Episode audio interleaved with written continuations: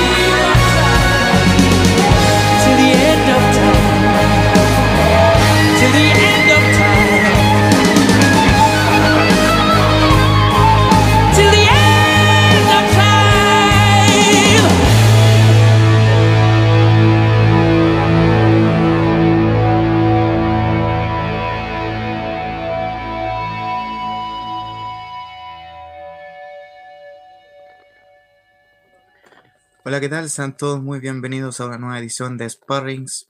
En esta ocasión ya estuvimos el, durante la semana, hoy nos toca nuevamente como jueves ya a la noche, 23.03 horas, para analizar el, el último partido pendiente que nos quedaba y ya el torneo está al día por fin, después de eh, varias semanas, ¿cierto? Ya que Coquimbo estuvo por Copa Sudamericana. Eh, esta vez nuevamente no estoy solo, eh, va a venir de repente ahora sí va a estar Francisco Pineda desde el primer minuto y, y Rulo que en, cualquier momento se van a, se van a incorporar.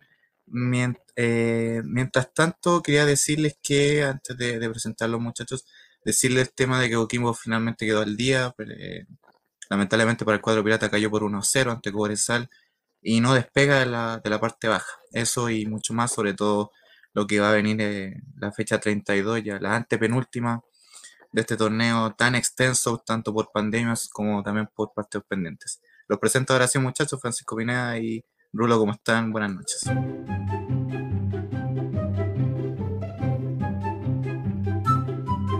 Rulo, no te escuchas.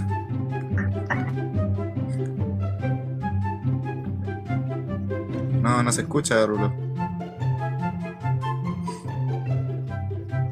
Ya, Francisco, te voy a presentar mientras.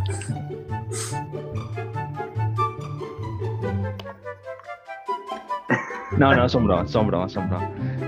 Buenas noches, conductor. Buenas noches, Rulo. Buenas noches a la gente que nos sigue y a los que nos escuchan en los podcasts. Eh, por fin, pues, por fin, después de dos semanas de ponerse al día, eh, tal como dice abajo en el GC, el campeonato por fin está completo y pucha, Coquimbo, que de los partidos que jugó, lamentablemente solo uno ganó, el resto le fue pésimo. La cancha hoy día, Dios mío, una vergüenza, una para hablarlo después. Y, y bueno, mañana empieza por fin una nueva, la, la ronda final del torneo. Y pucha que estamos ansiosos tanto arriba como abajo de la tabla. Ahora sí me puedo presentar. Sí, dale. Adelante. Muchas gracias, Chama. Muchas gracias, Francisco. Nuevamente un gusto. Y como decía Francisco y el Chama, por fin el campeonato está al día. Eh, tenemos todos los equipos con 31 partidos disputados. Y tristemente, para los Piratas, un resultado que no les sirve para nada y los pone más complicado aún en la zona baja de la tabla, sin incluso posibilidades de poder salvarse el descenso. Sí, la verdad fue una. Era lo. Coquimbo jugó cinco, bueno, en realidad fueron seis partidos, pero tenía cinco pendientes en estas dos semanas.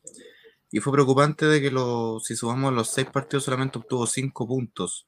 El triunfo ante Unión, el empate ante Curicó y el empate ante Iquique, partido que perdía por 2 a 0. Que quizás fue en lo personal creo que el mejor de los que jugó en relación a, no solamente al resultado, sino al, al envío anímico que tuvo. El 2 a 0 lo dio vuelta con un Iquique que también se confió con ese, con ese resultado que dice que, como decimos en el fútbol, es el peor, el peor de todos, el 2 a 0. Pero pese a eso, quedó la deuda de que de local no pudo ganar. Empató con Curicó, perdió con la U en los últimos minutos y hoy perdió contra Cobresal, eh, donde por lo menos yo pensaba que pintaba para hacer un empate. Eh, un Coquimbo que no, no, pudo despegar, tenía la oportunidad de, de sumar eh, máximo 15 puntos en estos cinco partidos pendientes, lamentablemente solo sumó 4, lo cual, por lo menos con los rivales directos, no, no, no pudo derrotar. Cayó ante Colo Colo y, y empató con Iquique. Entonces no, no, deja de ser un Coquimbo que se prorrogó tanto los partidos pendientes por la Copa Sudamericana y con mucha razón, ¿cierto? Por, por el tema de la exigencia física, pero que le está pasando la cuenta, le está pasando la cuenta, fue un equipo que prácticamente casi dura un tiempo, un equipo bastante cansado. Eh, Rivera incluso había tomado la decisión de no empezar con, con jugador sub-21 eh, para abrochar de una u otra forma el, el, triunfo y frente a un Cobresal que venía de tres partidos de visita sin ganar. Eh, era bastante irregular y por eso mismo se fue complicando. Ganó hoy con con un, una figura indiscutible que y para mí uno de los mejores del torneo como es Marcelo Cañete que es un, una muy buena un muy buen jugador un muy buen baluarte y que ojo no va a estar ante Colo Colo por suspensión de tarjetas amarillas así que así pierde es. mucho Cobresal ahí pero yo creo que aún así va a ser un partido entretenido de cara a lo que a, a estas tres últimas fechas tanto abajo como arriba sobre todo la parte baja eh, no sé ¿qué, qué opinan muchachos Coquimbo uno diría eh, se complica más con el descenso, porque ya ahora Coquimbo entra a jugar con calculadora, no depende de sí mismo, lamentablemente. Mm. Bueno, eh, o sea, como dijimos en el programa anterior, una lástima porque Coquimbo había realizado una buena campaña sudamericana y hasta el momento entre Sudamericana y Campeonato van bien, o sea, no tan bien en el inicio, pero después con JJ Rivera se veía un estilo de juego, se veía, observaba una defensa bastante complicada y no tenía esa dificultad que presentaba al inicio del campeonato, pero posteriormente, como bien decía el Chama, el cansancio se notaba mucho, era un equipo de un tiempo, porque ya no podía aguantar más, eh, jugaban, si se pueden observar las alineaciones, era casi el mismo 11 todos los partidos, con suerte había una que otra modificación de jugadores, lo cual en sí le pasó la cuenta al equipo y también a JJ Rivera, junto a ciertos jugadores que en un momento fueron importantes, como por ejemplo Víctor González, que actualmente no están por un tema de lesiones, sí, sufrida contra Defensa y Justicia, y eso se podría decir que modificó todo el planteamiento que tenía JJ Rivera, así que recordar, él utilizaba una línea 3.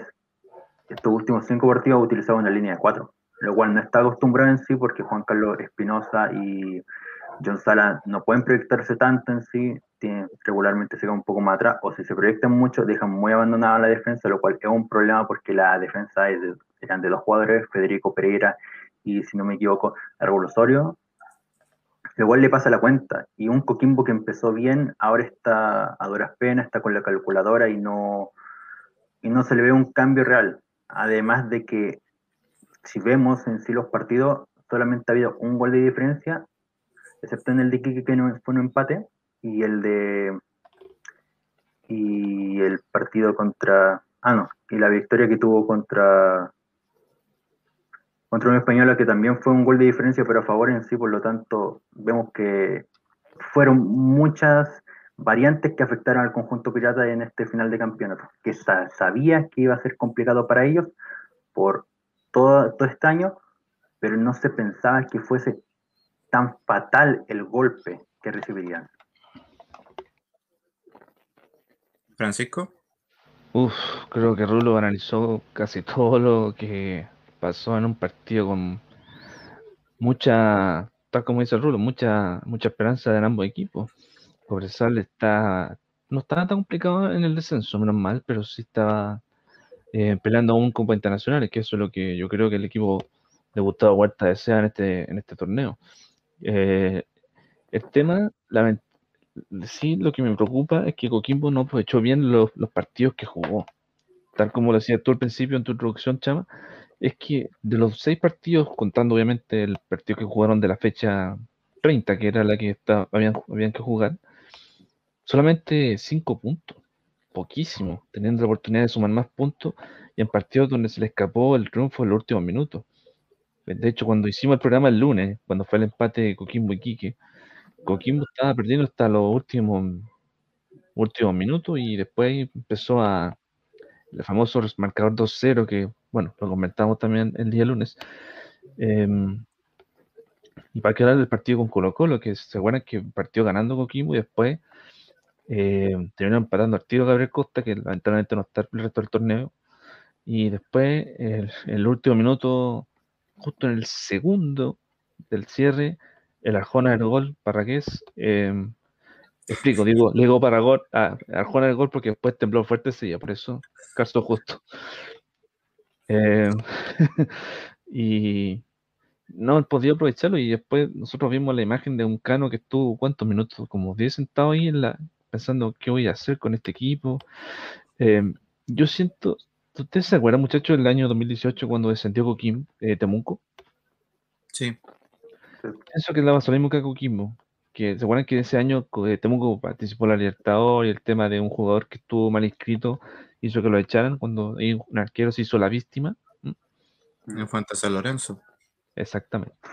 Yo creo que va a ser lo mismo en este torneo. Coquimbo quedan tres fechas, aunque hay chance por lo menos de llegar al partido por definición, creo yo. Y está complicado, yo lo veo complicado. Y, la cancha, lo decíamos en broma antes de entrar al aire, pero la cancha, Dios mío, Dios mío, qué, qué horrible, en serio no sé qué, dicen que un hongo, algo por el estilo, no sé. Lamentablemente luego equipo, un buen equipo, pero que lamentablemente va a sufrir el problema que pasó con, con, Temuco, que era descender a la vez, lamentablemente. Sí, la verdad, eh, igual eh, opino mucho como ustedes, muchachos, que es una pena lo que está pasando por Coquimbo, que dejó bien parado el nombre del, país, que cosa que no pasaba hace mucho tiempo en, en torneo internacional, llegó a semifinales de la Copa Sudamericana, lo hablamos el, lunes, ¿cierto? Pero, pero claro, es, complicada la, situación. Con calculadora en mano, Coquimbo está obligado a ganar los tres partidos que le quedan. Mira, pues, mira esa cancha, Dios mío. No, o sea. De hecho, Coquimbo pidió jugar en Serena, pero le dijeron que no. Por razón eh, obvia. Sí, pero Serena juega mañana, o sea, no. De mala cancha resistió una, una tarde. Mm. Yo había escuchado que le habían, querían jugar en El Salvador, pero le dijeron que no. No, o sea, en El Salvador siendo locales contra Cobresal, que es El Salvador, fue raro, mm. pero no, la verdad, a Coquimbo le queda un partido local que es con Everton. Eh, yo exigiría salir de ahí porque si ya si no es Serena, no sé, pero que incluso puede ser Rancagua. pero muy complicado estar en una, en una cancha así, la verdad. Lo que pasa con esa cancha es que, el, el- claro, el- hay un problema que esa cancha tiene una bacteria y la bacteria eh, se alimenta de la tierra. Entonces eso hace que la, que la cancha se ponga así, por mucho arreglo que le hagan. Para Yo arreglar yo- eso, tiene yo que sacar la acuerdo- cancha y la bacteria. Exacto, yo me acuerdo que en el Santa Laura pasó eso años atrás. Y, y para que hablar en el Carlos de Bascuñán, que también tenía esos problemas de cancha, ¿te, te acuerdas, Chama? Entonces, Mm. mm, exacto, Rulo, se mantiene. Entonces, claro, eh, a la cancha obviamente Coquimbo se quejó en la semana y con justa razón el plantel no estaba contento. Y la verdad, el- la cancha de hoy estaba peor que el partido con la U. Eh, eso que el partido con la U encima, y eso más encima, perdón, Chama, y eso que en el partido con la U más encima llovió, entonces poder arre- arreglar un poco el tema del pasto, pero no pasó nada. no, entonces no, no ayuda en nada jugar en una cancha en esas condiciones, la verdad. Perjudica no solamente en este caso Coquimbo, sino que también al otro, al otro equipo, aunque por lo menos para Cobresal no, no se le notó ese esa mm, la desconfianza en la cancha. Bueno, también cuando el equipo parte ganando, obviamente se, se va acostumbrando. Aunque la cancha igual no, lamentablemente no, no pasa a ser factor en, en los resultados.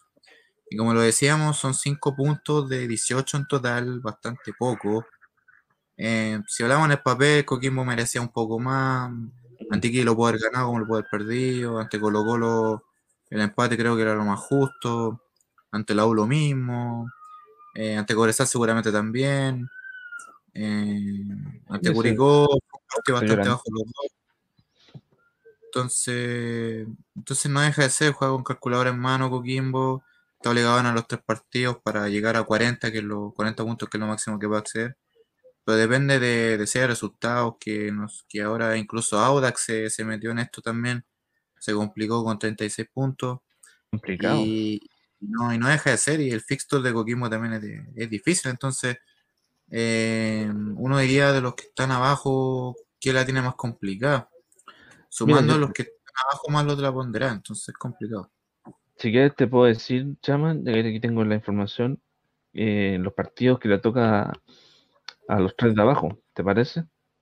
Damos. Ya, pues vamos, vamos a darle, déjame, déjame cargar la información, que la tengo, eh, eh, aquí está, école, cual. Mira, en caso de Coquimbo, vamos del, del menor, de, Co- de Coquimbo para arriba, ¿ya? Coquimbo recibe la próxima fecha a la U de Conce. Ese partido, como dicen ahora los colegas, partido del fin del mundo. ¿Mm? Mm. Después enfrenta a Everton y cierra con, yo creo yo, uno de los mejores equipos del torneo que es Palestino. Se ve un fixture, no se ve tan complicado. Yo creo que con Everton podrían sacar puntos, pero con Palestino y lo de Conce lo veo difícil. Yo más que con U de Conce puede sacar puntos más que Everton. Mm, puede ser. También puede ser. Pero se ve complicado y más encima Everton finalmente no, no fue castigado por el sistema de, de mala inscripción que hubo hace unos partidos atrás de la misma U de Conce. Entonces se mantiene todo igual y bueno, la U de Conce si hubiera sido aprobado esa, esa queja hubieran tenido más, más puntos de como para estar más tranquilos la tabla ponderada. Mm.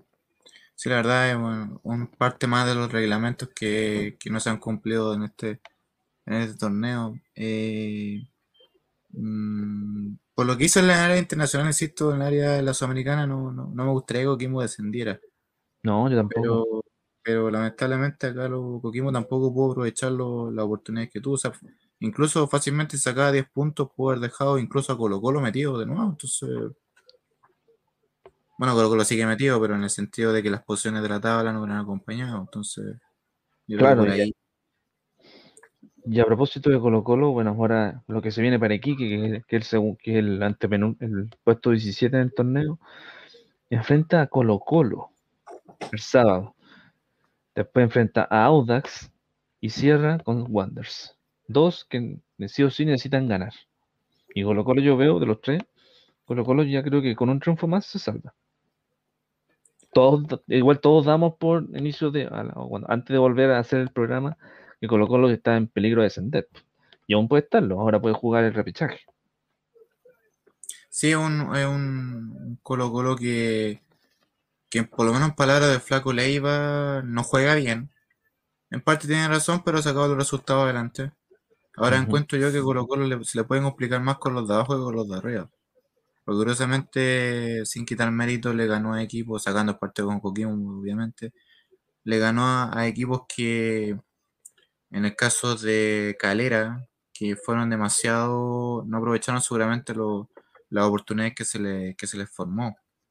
Ahora este Colo Colo, me pasa que, me pasa que este Colo Colo encuentro yo que cuando le marcan primero, pese a que ha dado vuelta los resultados, encuentro que anímicamente se va para abajo de inmediato.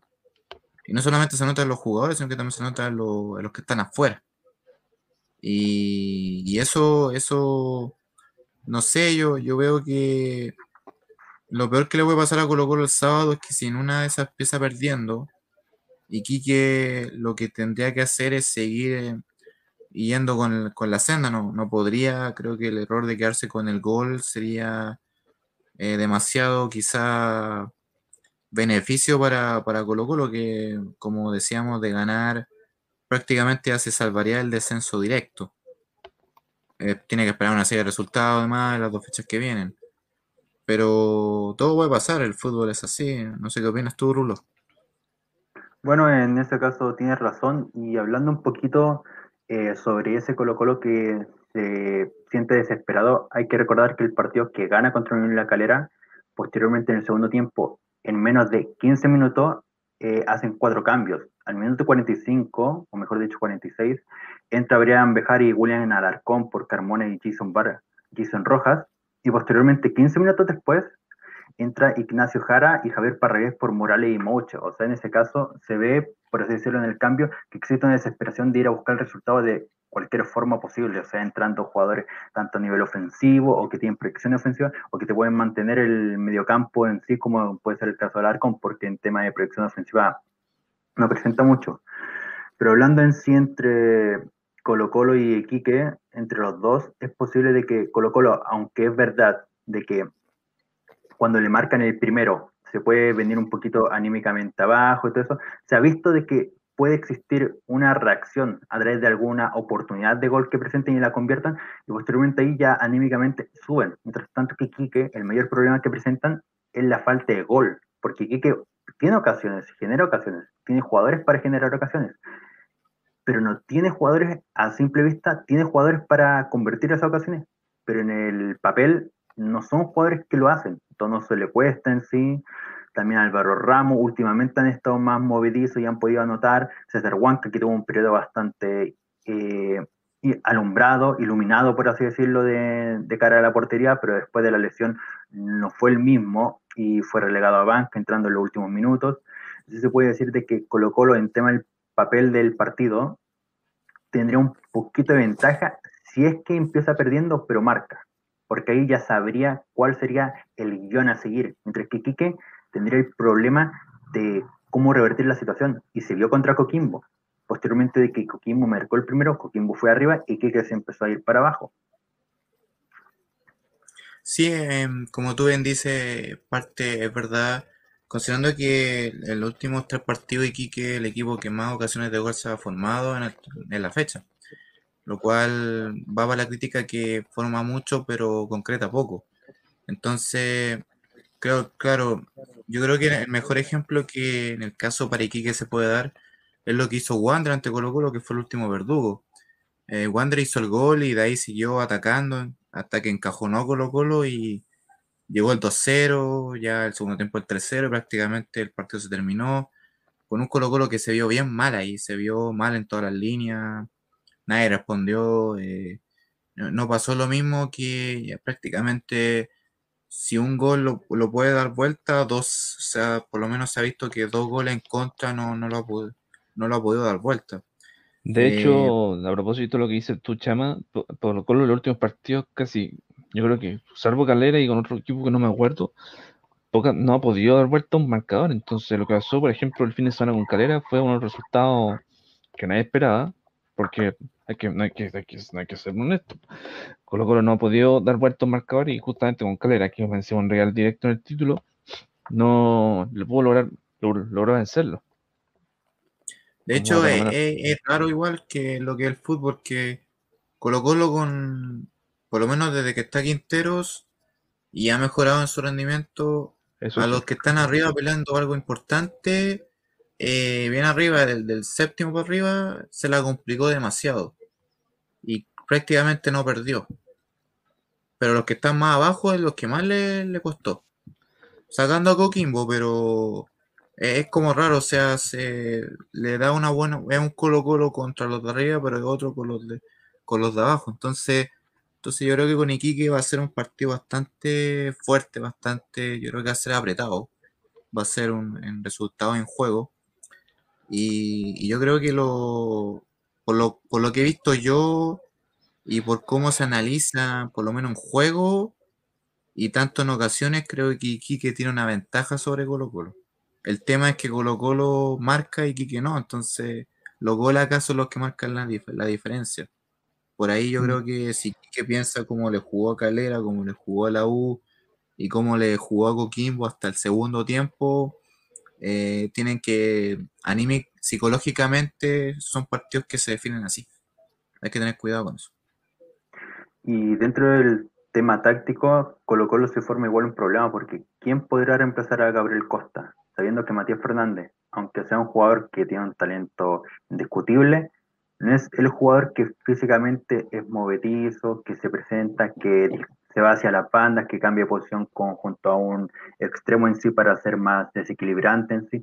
Por lo tanto, dentro del plantel táctico en sí, entre Iquique, ¿quién podría ejercer esa función? ¿El propio Mati Fernández o quizá Ignacio Jara, que contra Unión La Calera se vistió como héroe y salvó a Colo Colo de una derrota que incluso puede haber sido un 2-0 que no se dio y se revertió completamente para los salvos? Yo creo que debería ser Ignacio Jara, pero más como labor de, de atacante que de creador, ya que no, ante Calera no jugó de creador, ya que el- ese trabajo fue más de, de como de Matías Fernández. Sí, lo que yo también veo y que se notó en parte con, con Calera es que, a- como tú lo decías, Rulo, a esa desesperación de los cambios, de meter toda la cana a la parrilla, como sería, un equipo que físicamente Colo Colo no te aguanta, es un equipo físicamente agotado. En ese partido Falcón estaba agotado, Cortés de- después de ese choque quedó, quedó cojeando prácticamente, eh, que fue un choque con, con un compañero.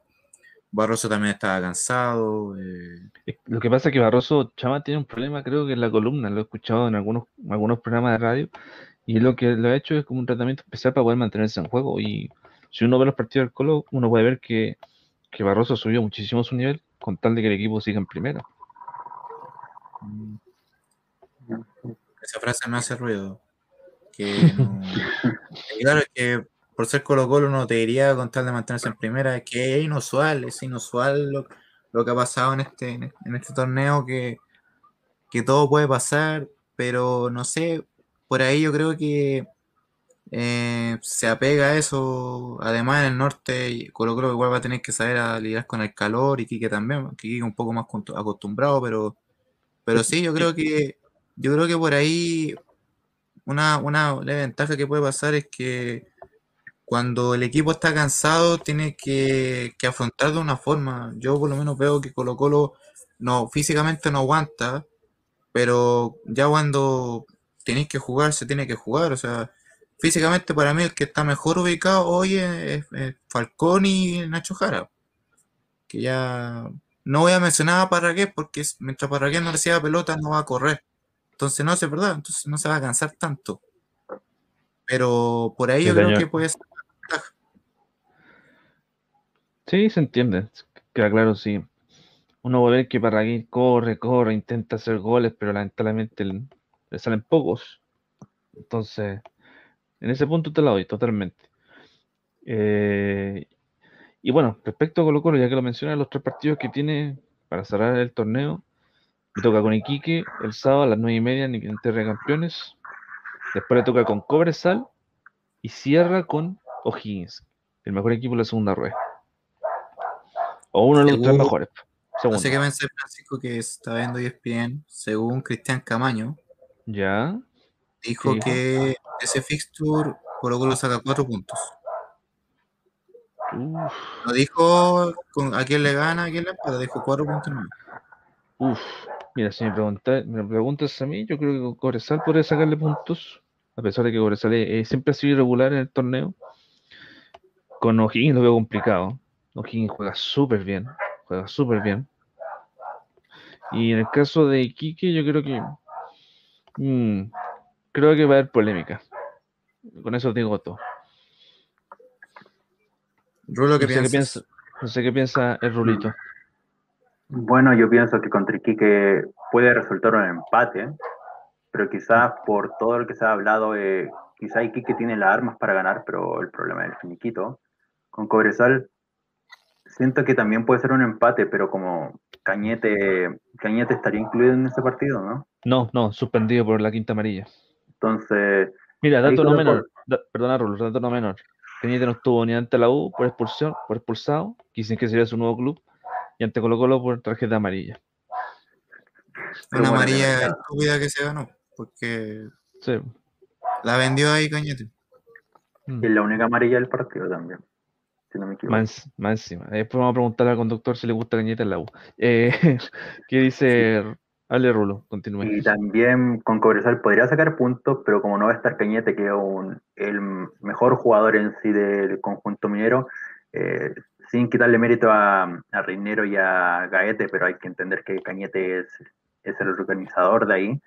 Y Mm. contra O'Higgins creo que ahí podría perder, porque como varios se, han dicho, se ha dicho, eh, O'Higgins es el mejor equipo de campeonato. Yo creo que podría sacar dos puntos dentro del rango normal, pero viendo el dato de eh, los detalles y todo eso, sí podría sacar los cuatro puntos.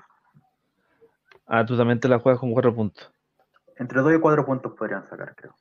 ¿Y el conductor qué dice? Yo digo, yo digo que puede sacar tres puntos. Le doy, creo que le doy el triunfo ante Cobresal. Considerando que. Colo Colo los últimos partidos ha ganado más de local que de visita. La costada local es este, este torneo. hay que, eso es verdad. Y eso que de local, de hecho de local lejos ha sido el peor rendimiento en los últimos años, entonces, pero aún así lo- los puntos que le ganó Coquimbo, le ganó Calera, eh, le ganó, bueno ya tiene el triunfo con Antofagasta, Iquique, empató con la U, eh, el último partido que perdió fue con Curicó, Sí, un Curicó. sí, claro. Y bueno, De visita perdió con Wander, entonces, Disculpen, de local de 32 puntos que pudieron sacar, eh, 20 puntos consiguieron, mientras tanto que de visitante hasta el momento de 30 puntos eh, consiguieron 16. Mira, dato no menor. Va, de todas formas, va, yo creo que el partido con Iquique va a decir mucho. Recordemos que si Colo Colo gana, haría 39. Y ya, Con- le debería empatar con, con Cobresal para ya estar listo con, eh, y seguir en primera. 39, conforme un poco lo que se dé con Audax y la U de Conce, que están ahí también, eh, matemáticamente Colo Colo estaría salvado del descenso directo, porque ya se alejaría mucho de Coquimbo, que tiene que jugar el domingo, y mucho también de en parte con Iquique. Iquique también se complicaría la pondera. Eh, Si Sí. empatan, queda igual, y si pierde, si pierde, Colo Colo quedaría penúltimo, por diferencia de gol ya que los dos están con menos 10.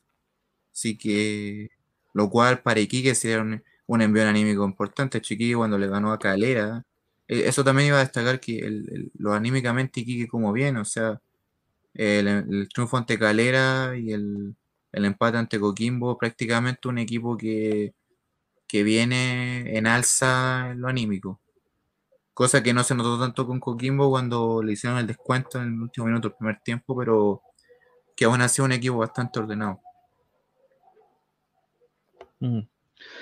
Sí, eso, eso, eso es cierto. Además, el detalle es que Quique, nosotros lo hemos dicho en el chat mientras, mientras, conversamos, que Quique, a pesar de jugar, yo creo que de los tres que peleaban en la parte de abajo bien, se farra muchos goles.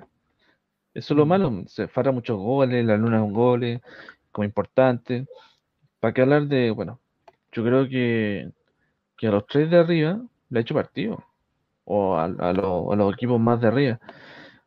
Eh, ¿para qué hablar? Bueno, tú mencionabas el caso de Calera, que le ganan en el último minuto y con VAR incluido. con Católica le costó ganar al Católica, le costó, le costó al equipo de Holland y que yo creo que merecía el empate.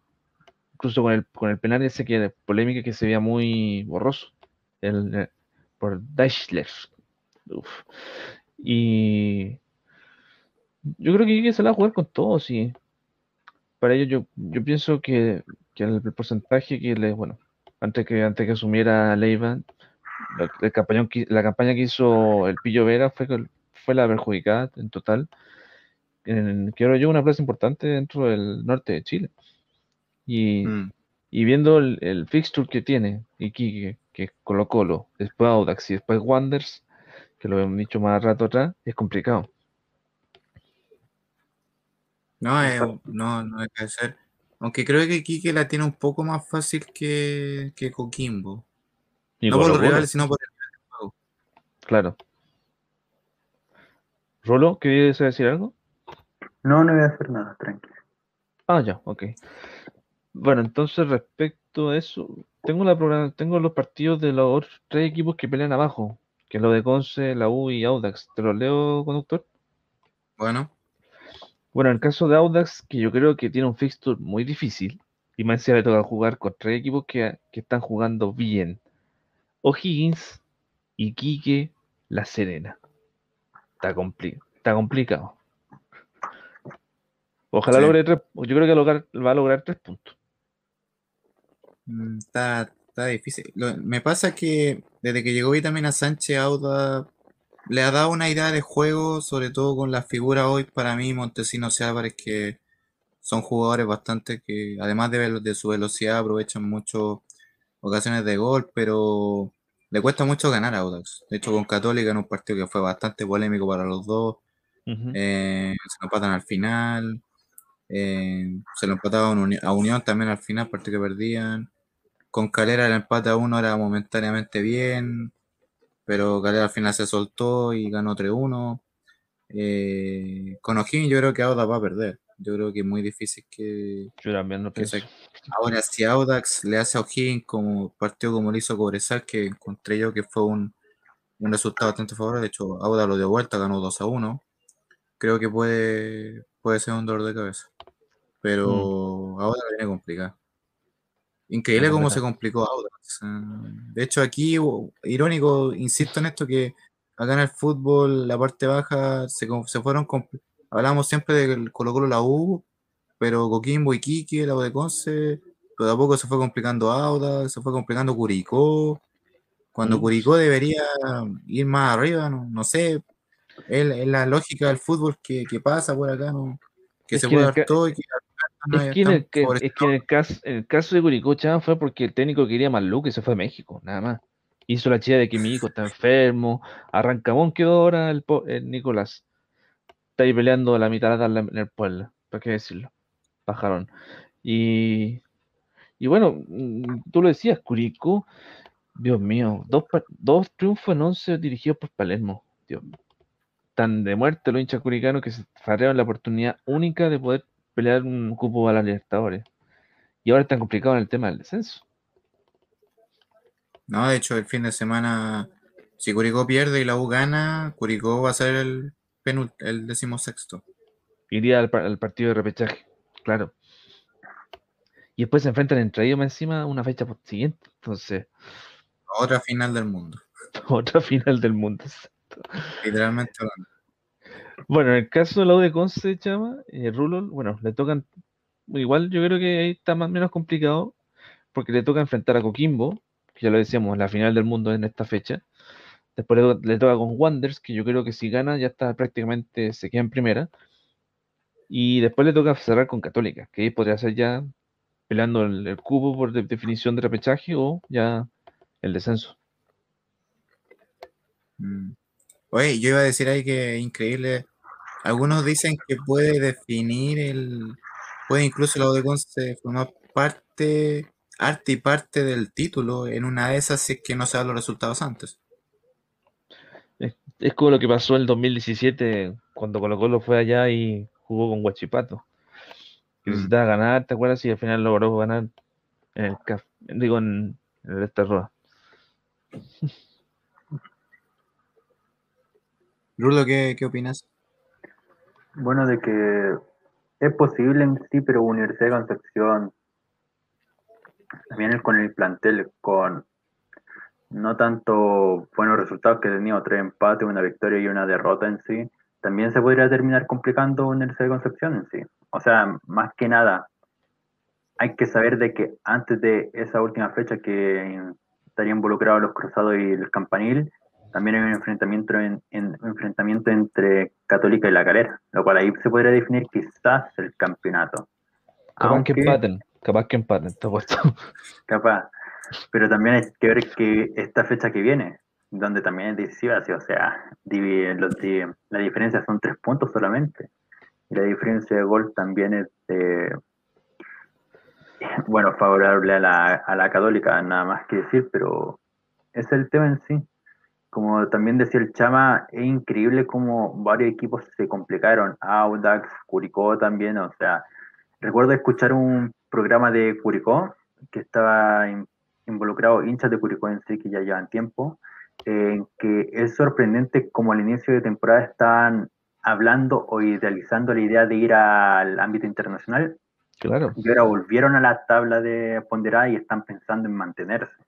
Es increíble cómo todo el, mu- el mundo del hincha de Curicó dio una vuelta de 360 grados completa. Y de la, de la felicidad de ir a, un lugar donde nunca habían ido, ahora volver, entre comillas, a la realidad que no es justa, pero el fútbol es, de goles y Curicó no los convirtió y se los convirtieron.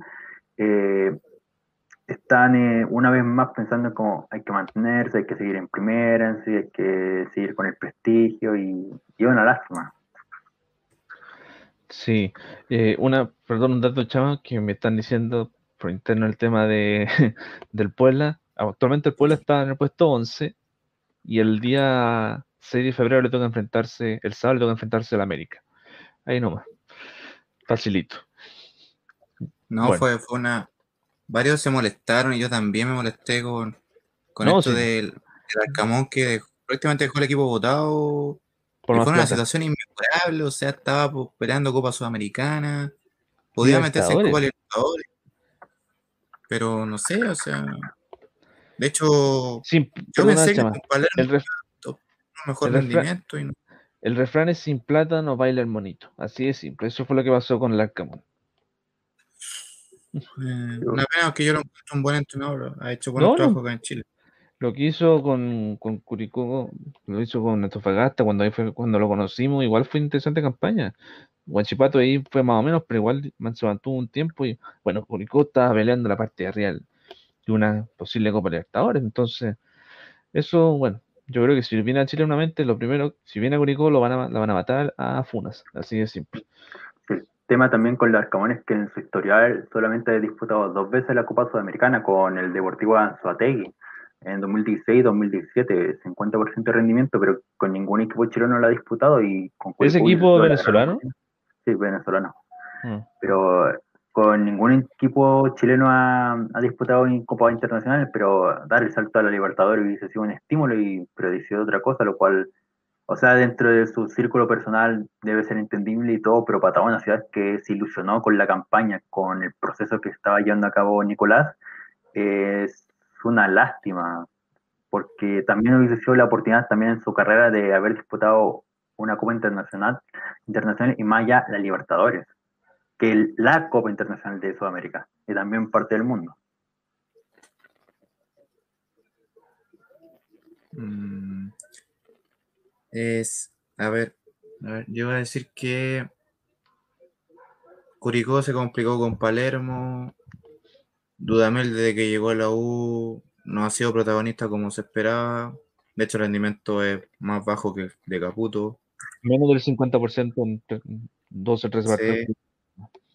eh, muchos empates, poco triunfo, con Palermo lo contrario, mucha derrota, poco triunfo. Eh, yo creo ah, bajó mucho su rendimiento también, de hecho dos triunfos nomás, bastante paupérrimos. Bajísimo Antofagasta, también peleando la parte de arriba. eh, que también fue criticado por la derrota ante Colo Colo. Recuerdo Claro. la Antofagasta que encarar. Eh, Me falta uno. Eh, voy a sacar a Pellicer porque Pellicer no ha debutado y creo que tres fechas no dicen mucho de lo que puede hacer tampoco. No, yo creo que los niños creo que está en fase, en fase 2 de Libertadores. Eh, la verdad, lo- los entrenadores, los cambios que han, que han tenido los equipos para bien terminaron siendo para mal. Sí. Y ahora la justificación, yo, yo la verdad ninguna entendí. Yo no entendí por qué sacaron a Caputo y estuve en desacuerdo. No entendí por qué sacaron a Ronald Fuentes. No entendí por ya el Arcamón renunció.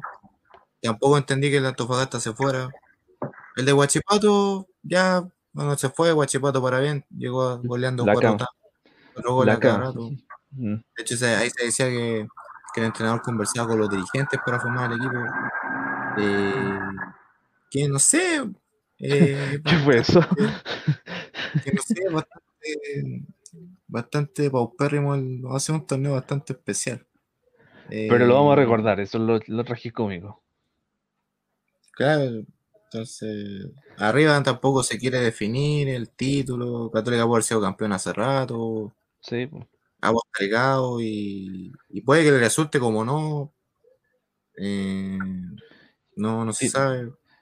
Es que además, ya que mencionas la parte de arriba, es que además Calera se la ha farreado todos los últimos par- partidos con ya, tiene tres puntos encima debajo de Católica, pero se ha farreado partidos como el que pasó con Iquique, lo que le pasó con Colo Colo, para que hablar de los partidos anteriores, entonces la goleada con Conce. Guachipato, la goleada con Guachipato, la U de Conce, Fueron Entonces, resultados sorpresivos. Todos que- fueron, todos fueron sorpresivos. Entonces, puede que le gane Antofagasta, pero no creo que va a cambiar el desempeño. De hecho, esto de Calera me recuerda cuando quedó eliminado a la Sudamericana. Queda eliminado por penales contra Junior, cuando en Sí. el papel a Calera tenía todo para clasificar. Entonces, Le eso, faltaba, un- eso le faltaba un gol para clasificar, ¿no? sí, sí, pero aún así creo que en los penales, no sé, o sea, Coquimbo eliminó con, no, no fue tan difícil para eliminar a Junior, Ah, pero no sé, estaba, creo estaba, ¿cómo se llama este jugador que en la liga chilena tiraba todos los penales le chuntaba y aquí no le chuntó? Stefanelli. Stefanelli. Stefanelli. Claro.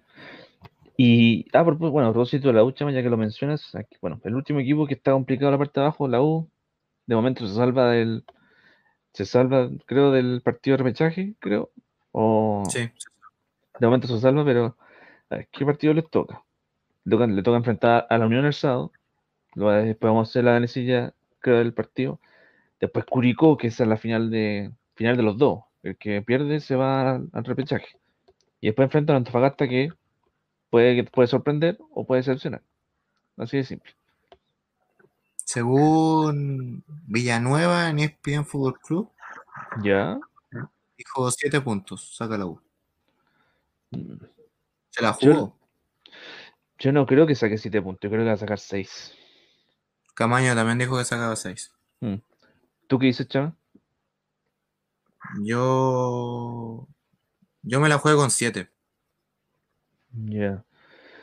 ¿Qué dice Ahora, ahora en una de esas ganadas los tres, feliz, pero muy difícil que, que se dé una U que no veo tan difícil su fixture porque va a jugar con equipos más o menos irregulares, sobre todo Curicó y Antofagasta. Sí. Rulo, ¿qué, dice, ¿qué dices tú? Mm, Yo no confío en Dudamel y creo que podría sacar cinco puntos. en fin. Más allá, Dudamel se especializa en, en empate actualmente, por lo tanto, creo que es más factible que empate, pero que no consiga la victoria cuando la tenga ahí al frente, que pueda mantener una ventaja sobre el rival. Aunque los rivales son factibles, pero esta U se ha destacado por la voz del venezolano Dudamel, se ha destacado de no concretar las oportunidades que presenta como, como club. Claro. Bueno, esos son, esos son los equipos que están peleando la parte más complicada abajo. Y bueno, aquí, aquí tengo un pantallazo de los, de los 13 partidos para que veamos el orden de los que se jugaron así sucesivamente. Y bueno, tú decías el rendimiento de Damián en la U: 12 partidos, 7 empates, 3 triunfos y 2 derrotas. Rendimiento debajo del 45%. Decepción. Sí. Y piensa que sí, en Brasil no. duró 10 y piensa que en Brasil duró 10 partidos nomás. Mm, ahí ganó 4. Mira, y empató 3. algo que pasaba con esta U, de hecho, uno saca la cuenta de los siete partidos que empató, pudo haber ganado varios, pudo, pudo haberle ganado a Huachipato, sobre todo con eso, con el palo de Cornejo que fue en el segundo tiempo, Mm. pudo haberle ganado a la Católica, es que Arangui con esa mano salvadora de Ituro, que fue la jugada del partido. Con, Oye, a propósito de Arangui se lesionó del menisco, dos meses fuera, baja sensible. Sí, una, una... Lamentable porque joven, 23 años, y va a ser operado nuevamente. Ya venía una operación del quinto metatarsiano Mm. y, y perjudica, ojalá no perjudique su carrera porque cuando los jugadores son operados a- ya empiezan a jugar con más desconfianza futuro. Eh, es una pena por él, pero como publicó en su Instagram, son desafíos personales que tiene y va a salir adelante. Creo yo que y había de a poco recuperado su nivel también. Arangui venía siendo de los mejores con, con la 1. No, se sabe esto que en, entre medio de, de- de tres finales que tiene la U y de jugadores que se van, jugadores que quien sigue, quien no. Ya se está rumoreando de, de Ramón Arias, que actualmente está en San Lorenzo, uruguayo, 28 años. Defensa, ¿no? Eh, la está tentando, incluso ahí quien los dos gana, pero no sería en calidad de préstamo, sino que sería más en calidad de jugador libre. Mm. Eh, Osvaldo González que- no se sabe si se va, si queda. Yo sé que en la U está- yo escuché hace unos días que está sondeando también a Díaz en la U. A Cañete estaría casi, Cañete estaría casi listo. De hecho, no hicieron conversaciones con él. El tema Así es que Calera pide un millón y medio de dólares por Mm. Andía. Plata que la U no tiene. Porque Calera va a vender. Eso es, el- lo que va a hacer Bragnaric, va, va a vender, ¿no? Así es No el quiere negocio de préstamo. Bragarni. Así es.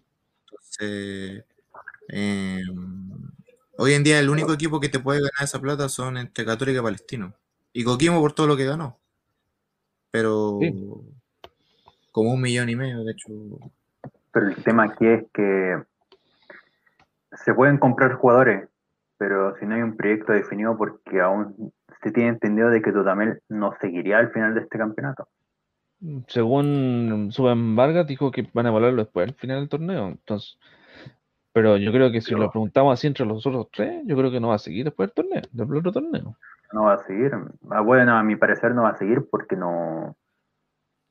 No sé, no ha demostrado nada y tenía jugadores para aplicarlo, para aplicar su idea bien en el, en el equipo, pero no lo consiguió y todo ha resultado mal. Y si antes que nada no hay definido un proyecto en la Universidad de Chile, ¿para qué se va a fichar jugadores? Si ese jugador no encaje en la idea del juego del entrenador, vas a poder moldear ese jugador de 28, 30 años, de 32, que ya está en el ocaso de su carrera, a tu forma de jugar.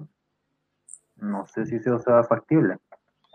Sí, la verdad, se, se ha hablado mucho de que ha pasado que, a ver, Caputo le sacaba, había un rendimiento colectivo, sobre todo por- la dupla dorada que había en ese momento Montillo y la Ribey. Desde que llegó Dudamel, esa dupla desapareció. Eh, Ni siquiera ha hecho goles de Ribey. lleva uno que fue ante Huachipato. Sí. Y ante Everton, lleva dos, de hecho. No, pero en pocos pocos partidos. De hecho, renació Enrique. Eso es lo único que podemos destacar de Dudamel. Claro, es que fue como un- el desafío que se impuso Dudamel, que lo, de- lo dijo en varias de, conferencias de prensa, claro, o sea, con Caputo, o sea, con Dudamel aparecieron algunas individualidades que no estaban con Caputo, pero desaparecieron las más importantes, entonces, ya bueno, lamentablemente Montillo, después de que la dirigencia le falló, porque fue una, él lo dejó todo y la dirigencia prácticamente le pagó de esa forma, ya juega por... ah, Por jugar nomás. juega como disgustado porque y se nota, se nota que está disgustado, Está con el se nota que hay enojados con Dudamel, se nota de inmediato cuando se le muestra, se le ve la cara, o sea, pero bueno, no, no es algo que se puede cul- culpar, eh, lamentablemente se va a retirar, era un- jugador bastante, de hecho era fue uno de los mejores jugadores, para mí sigue siendo uno de los mejores jugadores del torneo, para muchos también, Ujú. entonces una, es una pena eh, que sea así, considerando yo creo que fácilmente incluso uno sacaba la cuenta, yo la sacaba la linterna, los empates que de 7 sacaba 5 partidos que pudo haber ganado, Eh, incluso la U, con, con, los puntos que ha desperdiciado Católica y Calera, la U incluso podría estar puntera, o sea. Otro equipo eh, farreado. Claro, o sea, si con métodos distintos, porque el rendimiento no o sea, si uno calcula Serena, Huachipato, Palestino, Iquique también puede ser, donde le convenía perder, el empate fue el peor resultado. Eh, menciono Católica y tengo 10 puntos en vez de, empates. Y sumamos los 45 más 10 serían 55, o sea, estaría a la par de Calera y por diferencia de gol la estaría segunda. O sea, sería como eh, irónico un torneo regular de un equipo que tampoco puedo aprovechar, o sea, ahí te olvidas de la ponderada, te olvidas de todo, o sea, y claro. ya uno diría, no olvido la ponderada y voy en busca incluso del popular del título, o sea, ya si Calera se lo farrea, voy yo. Y no sé, entonces eh, fue un. Yo creo que ahí uno diría que Dudamel ya déjamelo un año más, o sea, una idea de un equipo juvenil, pero no sabe qué va a pasar, o sea, uno diría tres cartas. Eh, me salvo la ponderada y clasifico Sudamericano Libertadores, me salvo la ponderada y no clasifico nada, o, o me voy. Entonces, que es el peor de los casos, y que hoy es más improbable, más difícil. Pero... ¿Y si, llega a irse Dudamel, ¿a quién, entrarías tú? ¿A Ponce o a Fuentes? Eh, ninguno de los dos. ¿Extranjero? Eh, bueno, yo estaba, yo estaba a favor de la idea de Martín Lazarte, pero... Hmm. Y está libre más encima, entonces no hay problema de costo. Lo que pasa es que, bueno, Choco Ponce no me gusta para nada su juego, encuentro que es un juego muy defensivo. Pero Ronald Fuentes, lo que pasa es que yo creo que Ronald Fuentes le falta. Ronald Fuentes no, creo que no está, no está todavía. O sea, muy buen torneo hizo con Unión. Eh, yo creo que con la U, si es que llega, y él lo ha dicho, que sería feliz, él eh, podría llegar incluso a harto jugador joven, creo que formaría un proyecto ahí. Pero así como lo criticaron en aspecto dirigencial, no creo que como entrenador cambie mucho el, el sistema. Ahora creo yo que, que tendría que ser, no sé, Rulo, que si te gustaría un entrenador, te, ¿qué pensarías si es que hoy viendo a Dudamel ya con un pie fuera?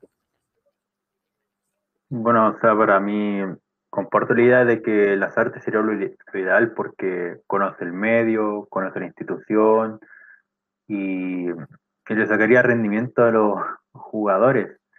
Pero el tema aquí es que entre si las opciones de Francisco entre Ronald Fuente y Choco Ponce, o sea, por el envío anímico que le envió a La Serena y todo eso, sería el Choco Ponce, porque igual Fuentes tuvo un bajón y aparte de la etapa dirigencial que tuvo en la U, varios, varios partes de la hinchada, incluso quizá dentro de la institución, eh, mantiene problemas. Eh, habría un problema interno entre el cuerpo técnico y la institución, lo cual sería un problema en poder desarrollar un proyecto. Por lo tanto, veo muy complicada en sí la situación porque desde la desde el momento en que se planteó un nombre entre Dudamel y Lazarte, varios, varios estuvieron de acuerdo, tiene que ser Lazarte. Eh, Rolito, perdona por interrumpirte, pero no sé si, bueno, la gente se preguntará qué me pasó. Bueno, mi señal se cayó, como ustedes saben, como ustedes saben tengo PLR de, de señal.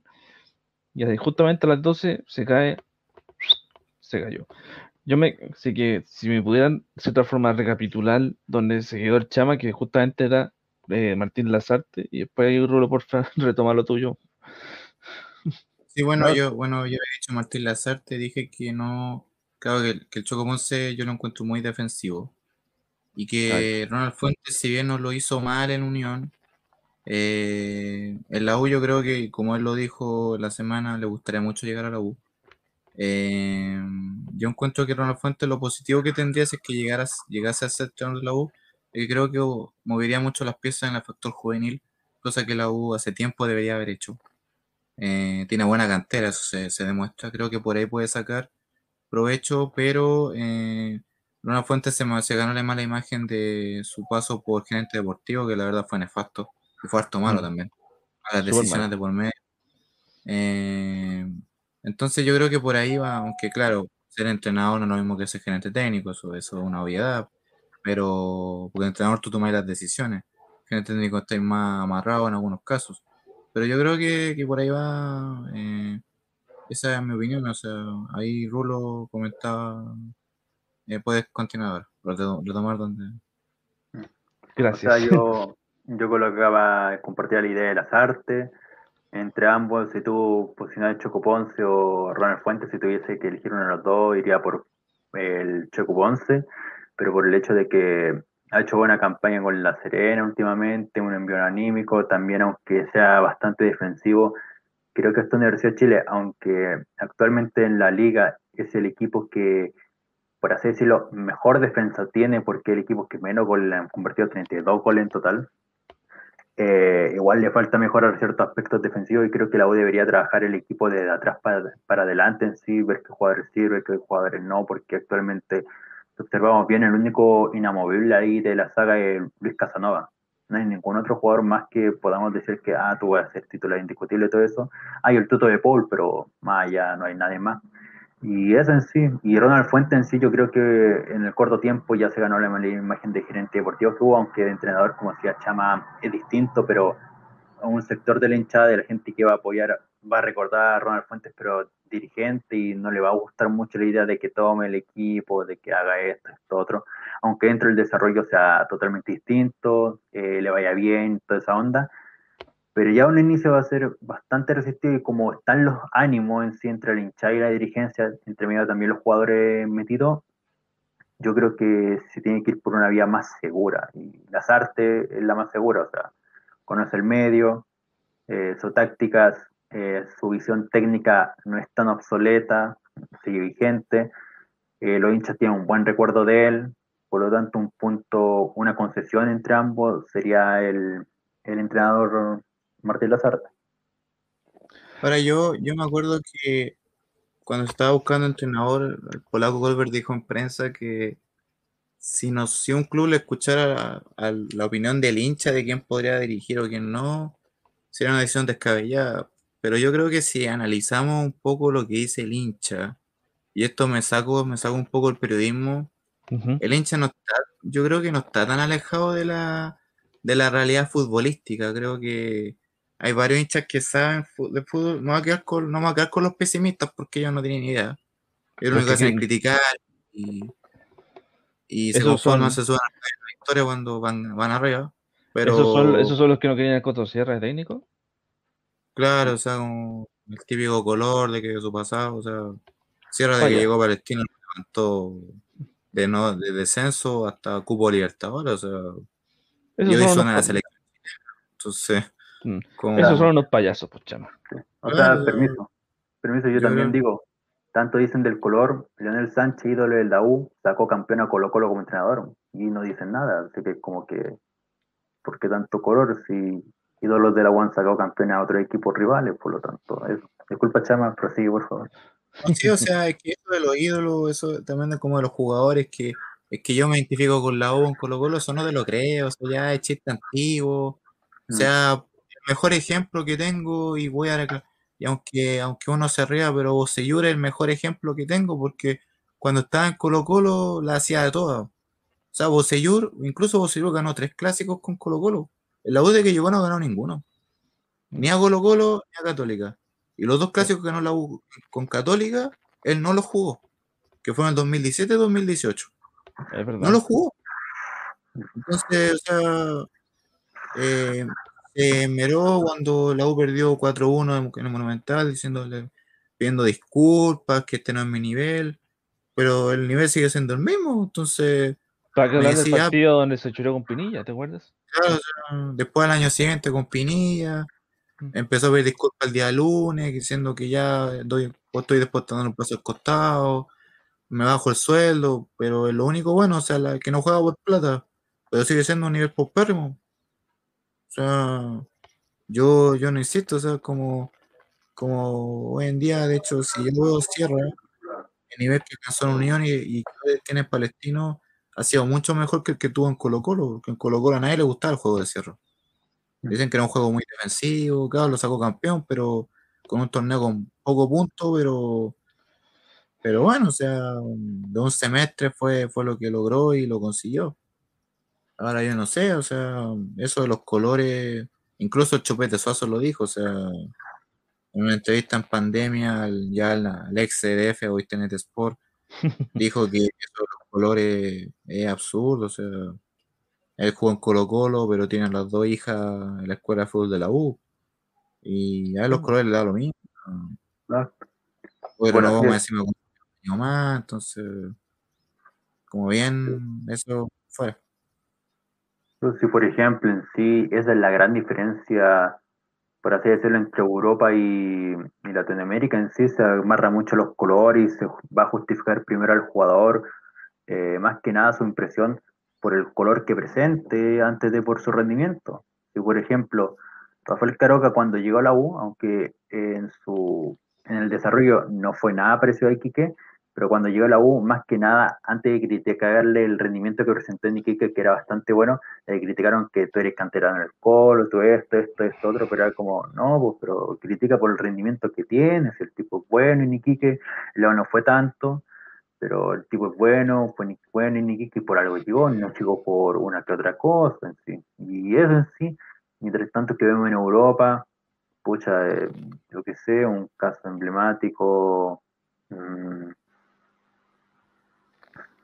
bueno, un caso emblemático podría ser, por ejemplo, Hernán Crespo cuando estuvo en el Milan y en el Inter. El Inter lo hizo todo. En el Milan, cuando estuvo cedido por el Chelsea, nunca no le criticaron nada y el tipo respondió en la cancha e incluso llegó a una final de Champions con el Milan cuando estuvo cedido. Y en el Inter de nuevo rindió bien y nadie le criticó. O sea, unos sectores de la hinchada criticaron, pero más allá el tipo respondió en cancha, tuvo un rendimiento más que aceptable y eso, mientras que aquí se le va a criticar siempre como, no, tú eres de la Católica venía a jugar a la 1, tú eres malo, ándate, todo eso, es como, pero tipo, si el tipo juega bien, te hace un buen te hace un buen torneo y todo eso, ¿lo vayas a ir criticando por los colores o te va a dar vuelta la chaqueta? De hecho, claro, o sea, si me apego a eso, la actualidad, mi, el buen ejemplo que tengo, pero que, que rindió en todos los clubes que estuvo en Chile, ha sido Edson Puch. Puch eh, jugó en la U la Católica, y pucha, iquiqueño, él lo dijo, él nació en Iquique. Eh, no creo que termine ahí, pero es iquiqueño. Eh, en la U jugó bien, después volvió, fue campeón con la U, un alto rendimiento. Y en Católica, bueno, lamentablemente estuvo lesionado, ojalá juegue mañana.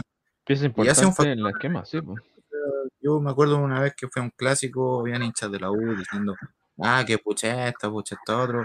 Y yo soy un yo, yo soy un agresor de pucha haberlo tenido en la U. Yo, un jugador, muy buen jugador, jugador que a su edad es uno de los más altos rendimientos que tengo. Eh, Católica los puntos altos, se nota que, su ausencia pesó en Católica, se notó. Yo creo que Francisco es un buen ejemplo. Perdió velocidad, también con el Chava Fonsalía, que también jugó en Colo Colo, pero que siempre ha sido de la Católica. Es que lo que pasa, lo que pasa, por ejemplo, con el Chapa es que él, si uno se fija en los comentarios cuando él hace las conferencias de prensa, él nunca denota al rival de turno, él siempre los trata con respeto, les dice la, crítica típica, y eso, por ejemplo, eh, yo he visto más hinchas del Colo agradeciendo al, Chapa que matándolo así por matar, oh, esta monja, toda nunca, nunca lo han tratado así, siempre lo han tratado de como caballero, bueno, igual como los equipos que ha jugado, en O'Higgins, en Boca, bueno, y para que ahora en Católica, acuérdate que al principio cuando llegó a Católica en 2016, no fue, no fue, no lo no tenía esa corazonada de por qué jugó en el Colo. Recordemos que Chapa jugó en el Colo, porque acuérdate que él se retiró un tiempo para estudiar. Mm. Y después de eso jugó en Colo Colo porque le ofrecieron jugar en Colo Colo. Así de simple, en ese momento recordemos que ahí las puertas del San Carlos están, cerradas por la fundación, pues, ustedes saben, casi a todo eso. Y cuando llegó, volvió el 2016 de Boca, costó que, que lo aceptara nuevamente. Igual que hizo un par de, justo el primer partido hizo un gol anti Iquique en el famoso empate, después hizo un par de goles, empezó a jugar más, besando la camiseta. El clásico con la U, ¿te acuerdas cuando ahí el Chapa se le rompe la camiseta cuando estaba la inglesa, que ahora ya no existe? Y después dio el, el gol del título en el último, el último minuto ante Audax, el famoso 30 de abril del 2016. Y entonces ahí recién, recién aceptado nuevamente el Chapa. Y otro ejemplo, ah, disculpa Chama, pero otro ejemplo en sí de jugadores que hayan pasado por los tres clubes puede ser Roberto Cerecea, que los tres clubes rindió. Es que en el caso de Cerecea, acuérdate que él regresaba después del doping. regresaba a Católica y, y cuando estaba peleando las instancias finales, la I, yo creo que era Yura Seger que está en ese momento, negociaba mientras estaban jugando. Entonces ahí fue, ahí fue la polémica en su momento, el famoso, la famosa polémica del que también ahí se llevó a, a Enzo, Enzo Gutiérrez a la U, cuando jugaban con O'Higgins, y querían llevarse a Menezes, pero no, no, no se quiso. Acuérdense que después se autodespidió. Mm. Sí, pero lo que voy es que dentro del papel eh, Cereza rindió los tres clubes y no hubo como tanto problema más allá de esa negociación bastante fea Es que el, el la U fue un poquito más bajo. Acuérdate que encima hizo un autogol ante Colo Colo. Mm. El chaval lo Fue hizo. figura- Hmm. Que hoy es figura en O'Higgins, o sea. Sí, y, bueno, figura clave dentro del equipo de, de Giovanoli, hay que decirlo. Entonces, Eh, claro, eso de los jugadores en parte que refleja un poco al profesional. Bueno, Chavo González, para mí los jugadores más humildes que hay. eh, gracias a Dios no es un Nicolás Castillo, porque ese weón es mediocre Oh. por donde se le Ese está equivocado, de hecho, el único de la Católica que, que debe pensar así, el capitán, el coach. El único equipo que rendió fue en Católica, entonces, como tirado las mechas. Y en, y en el Puma, y en el Puma. En América, Puma. en Puma ahí funcionó un poquito bien. Para quedar, eh, para quedar en América, que bueno, ahora está en recuperación, podría volver el próximo torneo, dicen, por su trombosis en la pierna, pero en, Ca- en Castillo, perdónenme, perdóname el francés, como hasta ahora se puede decir palabras, momento de hacer este programa, un pendejo agrandado, así de simple. Yo No lo- la ganaba nadie. Sí. No. Yo lo voy a seguir diciendo. El jugador tiene dentro suyo un hincha, claramente, lo tiene. Pero Sí. si na- no sabe fusionar ese jugador y ese hincha y tomarle respeto, todo eso, es alguien que nos sirve para hablar en público, cosas así. Y Castillo es alguien que nos sirve para expresar la opinión de Castillo, güera- acuérdense muchachos que Castillo era un hincha de la, un hincha de bar antes de ser jugador de fútbol. Sí, po. Como. Exacto. Bueno, eh, Medel, que ahora, bueno, eh, después se va a hablar de lo que lo están sondeando en para, su, para volver, pero ahí lo vamos a conversar. Pero, pero lo que Pero- yo voy a decir, como dijo el Francisco, es que Castillo antepone el hincha antes del jugador. Claro, No antepone lo profesional. Y es como que, pero viejo, tú, no sé, por ejemplo, va- vámonos a la estratosfera. Tú ponle a Messi, él hincha del Barça, pero no te va, no te va a decir como que el Madrid es esto, esto, otro, que llega uno, uno en el Madrid como, no, tú ándate, todo eso, no me serví. No, pues no te va a hacer eso, el tipo es profesional, te va a decir las cosas así, así, y no te va a andar sacando hasta la madre en sí, porque el- uno que otro jugó en, en el equipo contrario, en Madrid, en el español, lo que sea. Mm. Ese es el tema. Interesante ha sido nuestra reflexión que partió hablando de la U y hablamos de, de Colo de Católica, hablamos de todo al tiro. ¿no? Bueno, el punto de esto es que eh, yo me quedo con que me lo muestra en cancha ese sentimiento, no fuera, como, como busca de ya quiénes los de la generación dorada van a terminar en su equipo. Eh, pero eso de la can si naciste en la cantera, vale, es válido. Eh, pero ya Sánchez jugará en la U, yo creo que Alexis Sánchez va a terminar afuera. Pero Mm. son cosas que, que pasan. Y bueno, yo iba a decir el tema de Gary Medel que va a ser ha sido sondeado por Boca porque en, creo que en junio queda libre de, de Ahí, Italia. ahí- ahí después te voy a explicar el tema de, de ver como tal, así que tranqui. No. Pero sí, en junio, Claro quieren que en junio como no renovaría, eso es lo que pasa. Sí, pero el- último. le queda menos de. No le queda nada de su contrato. Bueno, Mm. eh, Chama Rulo, eh, para seguir con el tema, eh, bueno, hagamos el recuento de los partidos pendientes, ya que aquí tengo el pantallazo de, de todos los partidos. Obviamente, si ahí tienen una explicación y dicen, ah, este partido necesitaba hacer otro marcador, y ustedes me lo pueden decir sin problema y, y, y hacemos stop. Así que, ¿les parece? Mientras tanto se cargan los resultados. Recordemos que eran 13 partidos pendientes y, y ayer, jueves 4 de febrero, por fin se cumplió. eh, él puso pu- por fin el, el torneo al día, perdonando mi expresión. Bueno, ahí, ahí se ve en la pantalla, como pueden Sí. ver, 23 de enero empezó todo esto, triunfo de Colo Colo 2 a 1 Curicó Unido, después el empate a 1 con, Co- de Cobresal con la calera con el famoso eh, mano de Jason Vargas que no, no la vio el árbitro, más encima en una cámara del VAR, ¿se acuerdan? Y ese día más encima fue el tem- un temblor fuerte, por eso a Parraguel le digo la jornada del gol. Eh, el día domingo, eh, la Serena le ganó a Curicó Unido 2 a 0 y la U empató a 2 a 2, lo decía el Chama un rato atrás, ante Iquique, que no le convenía por el resultado. Incluso perdiendo creo que le favorecía, ¿no? El famoso resultado. Sí, de hecho, la semana leía a un analista de Radio Cooperativa que dijo que efectivamente a la U le servía la derrota. O sea, el empate fue el peor. El peor resultado. Y para algo lo hizo Ángelo Enrique, o sea, papá mufa que. No, claro, decía, no marca, eh, este, este loco no marca nunca, y cuando, y cuando no necesitamos que marque, marca. Entonces. Y ya dos goles seguidos. Mira, Parragués provoca temblores y Enrique provoca inundaciones. Así son los que anotan después de mucho tiempo. Ay, señor. Bueno, eso el día 24, el día 25 de enero, bueno, partidazo que lo dijimos en su momento. Católica perdió 2 a 3 con Palestino. Día 26, Unión Española 0 y Coquimbo Unido 1, su único triunfo en este regreso al torneo. Y el día 28, yo, para algunos este fue un resultado sorpresivo. Unión La Calera perdió 2 a 1 con Deportes Iquique. Eso era la, esa, esa es la primera parte. Rulo, ¿iba a decir algo?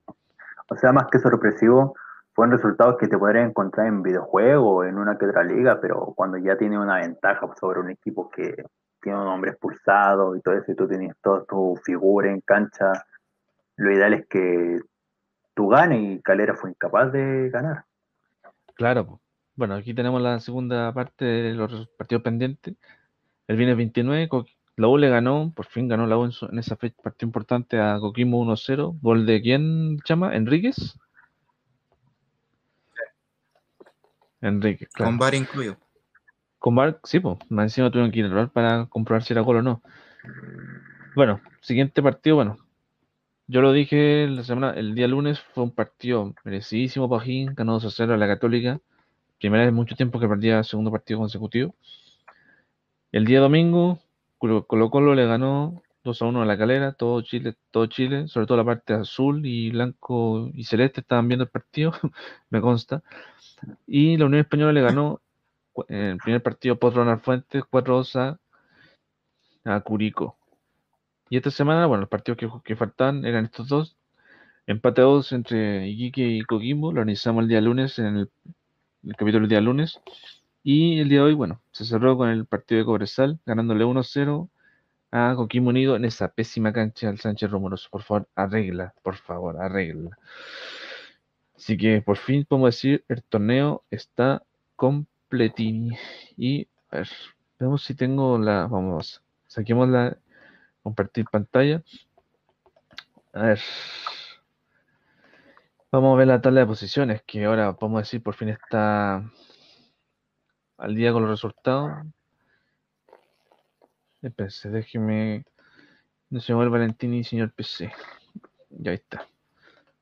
Cosa que pasa en envío. Vamos a la página de la NFMI, NFP, perdón. Y podemos ver que Católica está primero con 58 puntos, siguiendo con la carrera con 55, la Unión 51, Palestino 47, la U con, 40 con 45, Antofagasta 44 y O'Higgins con Huachipato 43. En ese, en ese orden podríamos decir que los cuatro primeros van a Copa Libertadores y los cuatro últimos van a Sudamericana y se mantienen entre ellos por este nuevo formato. Tipo Europa League, pues, lo decíamos Chama antes de antes de iniciar el capítulo, ¿cierto? Sí. Exacto. Bueno, la tabla continúa con Curicó 42, Cobresal, que escala al décimo lugar con el triunfo de hoy día, de ayer, perdón, con 40, al igual que Everton y Wanderers, La Serena 38, lo de Conce 37, Audax, que bajo está Audax, ahí lo hablamos, con 36, igual que Colo Colo, Iquique 33 y Coquimbo Unido con 31 puntos. Por fin está completo el torneo. Ahora ya vimos la parte de la tabla del anual. Vamos a la parte del promedio. Bajemos. Y ahí está. ¿Qué se puede decir ahí? Chama, Rulo, ustedes que ven más esa tabla.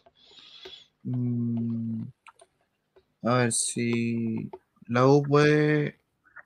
Si se dan buenos resultados, incluso Católica puede ayudar a la U ganando la Serena. Mm, Mm, me va a pasar. Serena. Entonces, eh, cuando Católica pierde, O empate. eh, Es como. eh, aunque el empate a Serena no le, no le favorece tampoco. No. Eh, recordemos que los empates bajan Incluso Serena podría volver más abajo y la U, en el mejor de los casos, podría estar incluso decimocuarta. Eh, falta dos fechas y ahí tiene que enfrentar a Gurigo.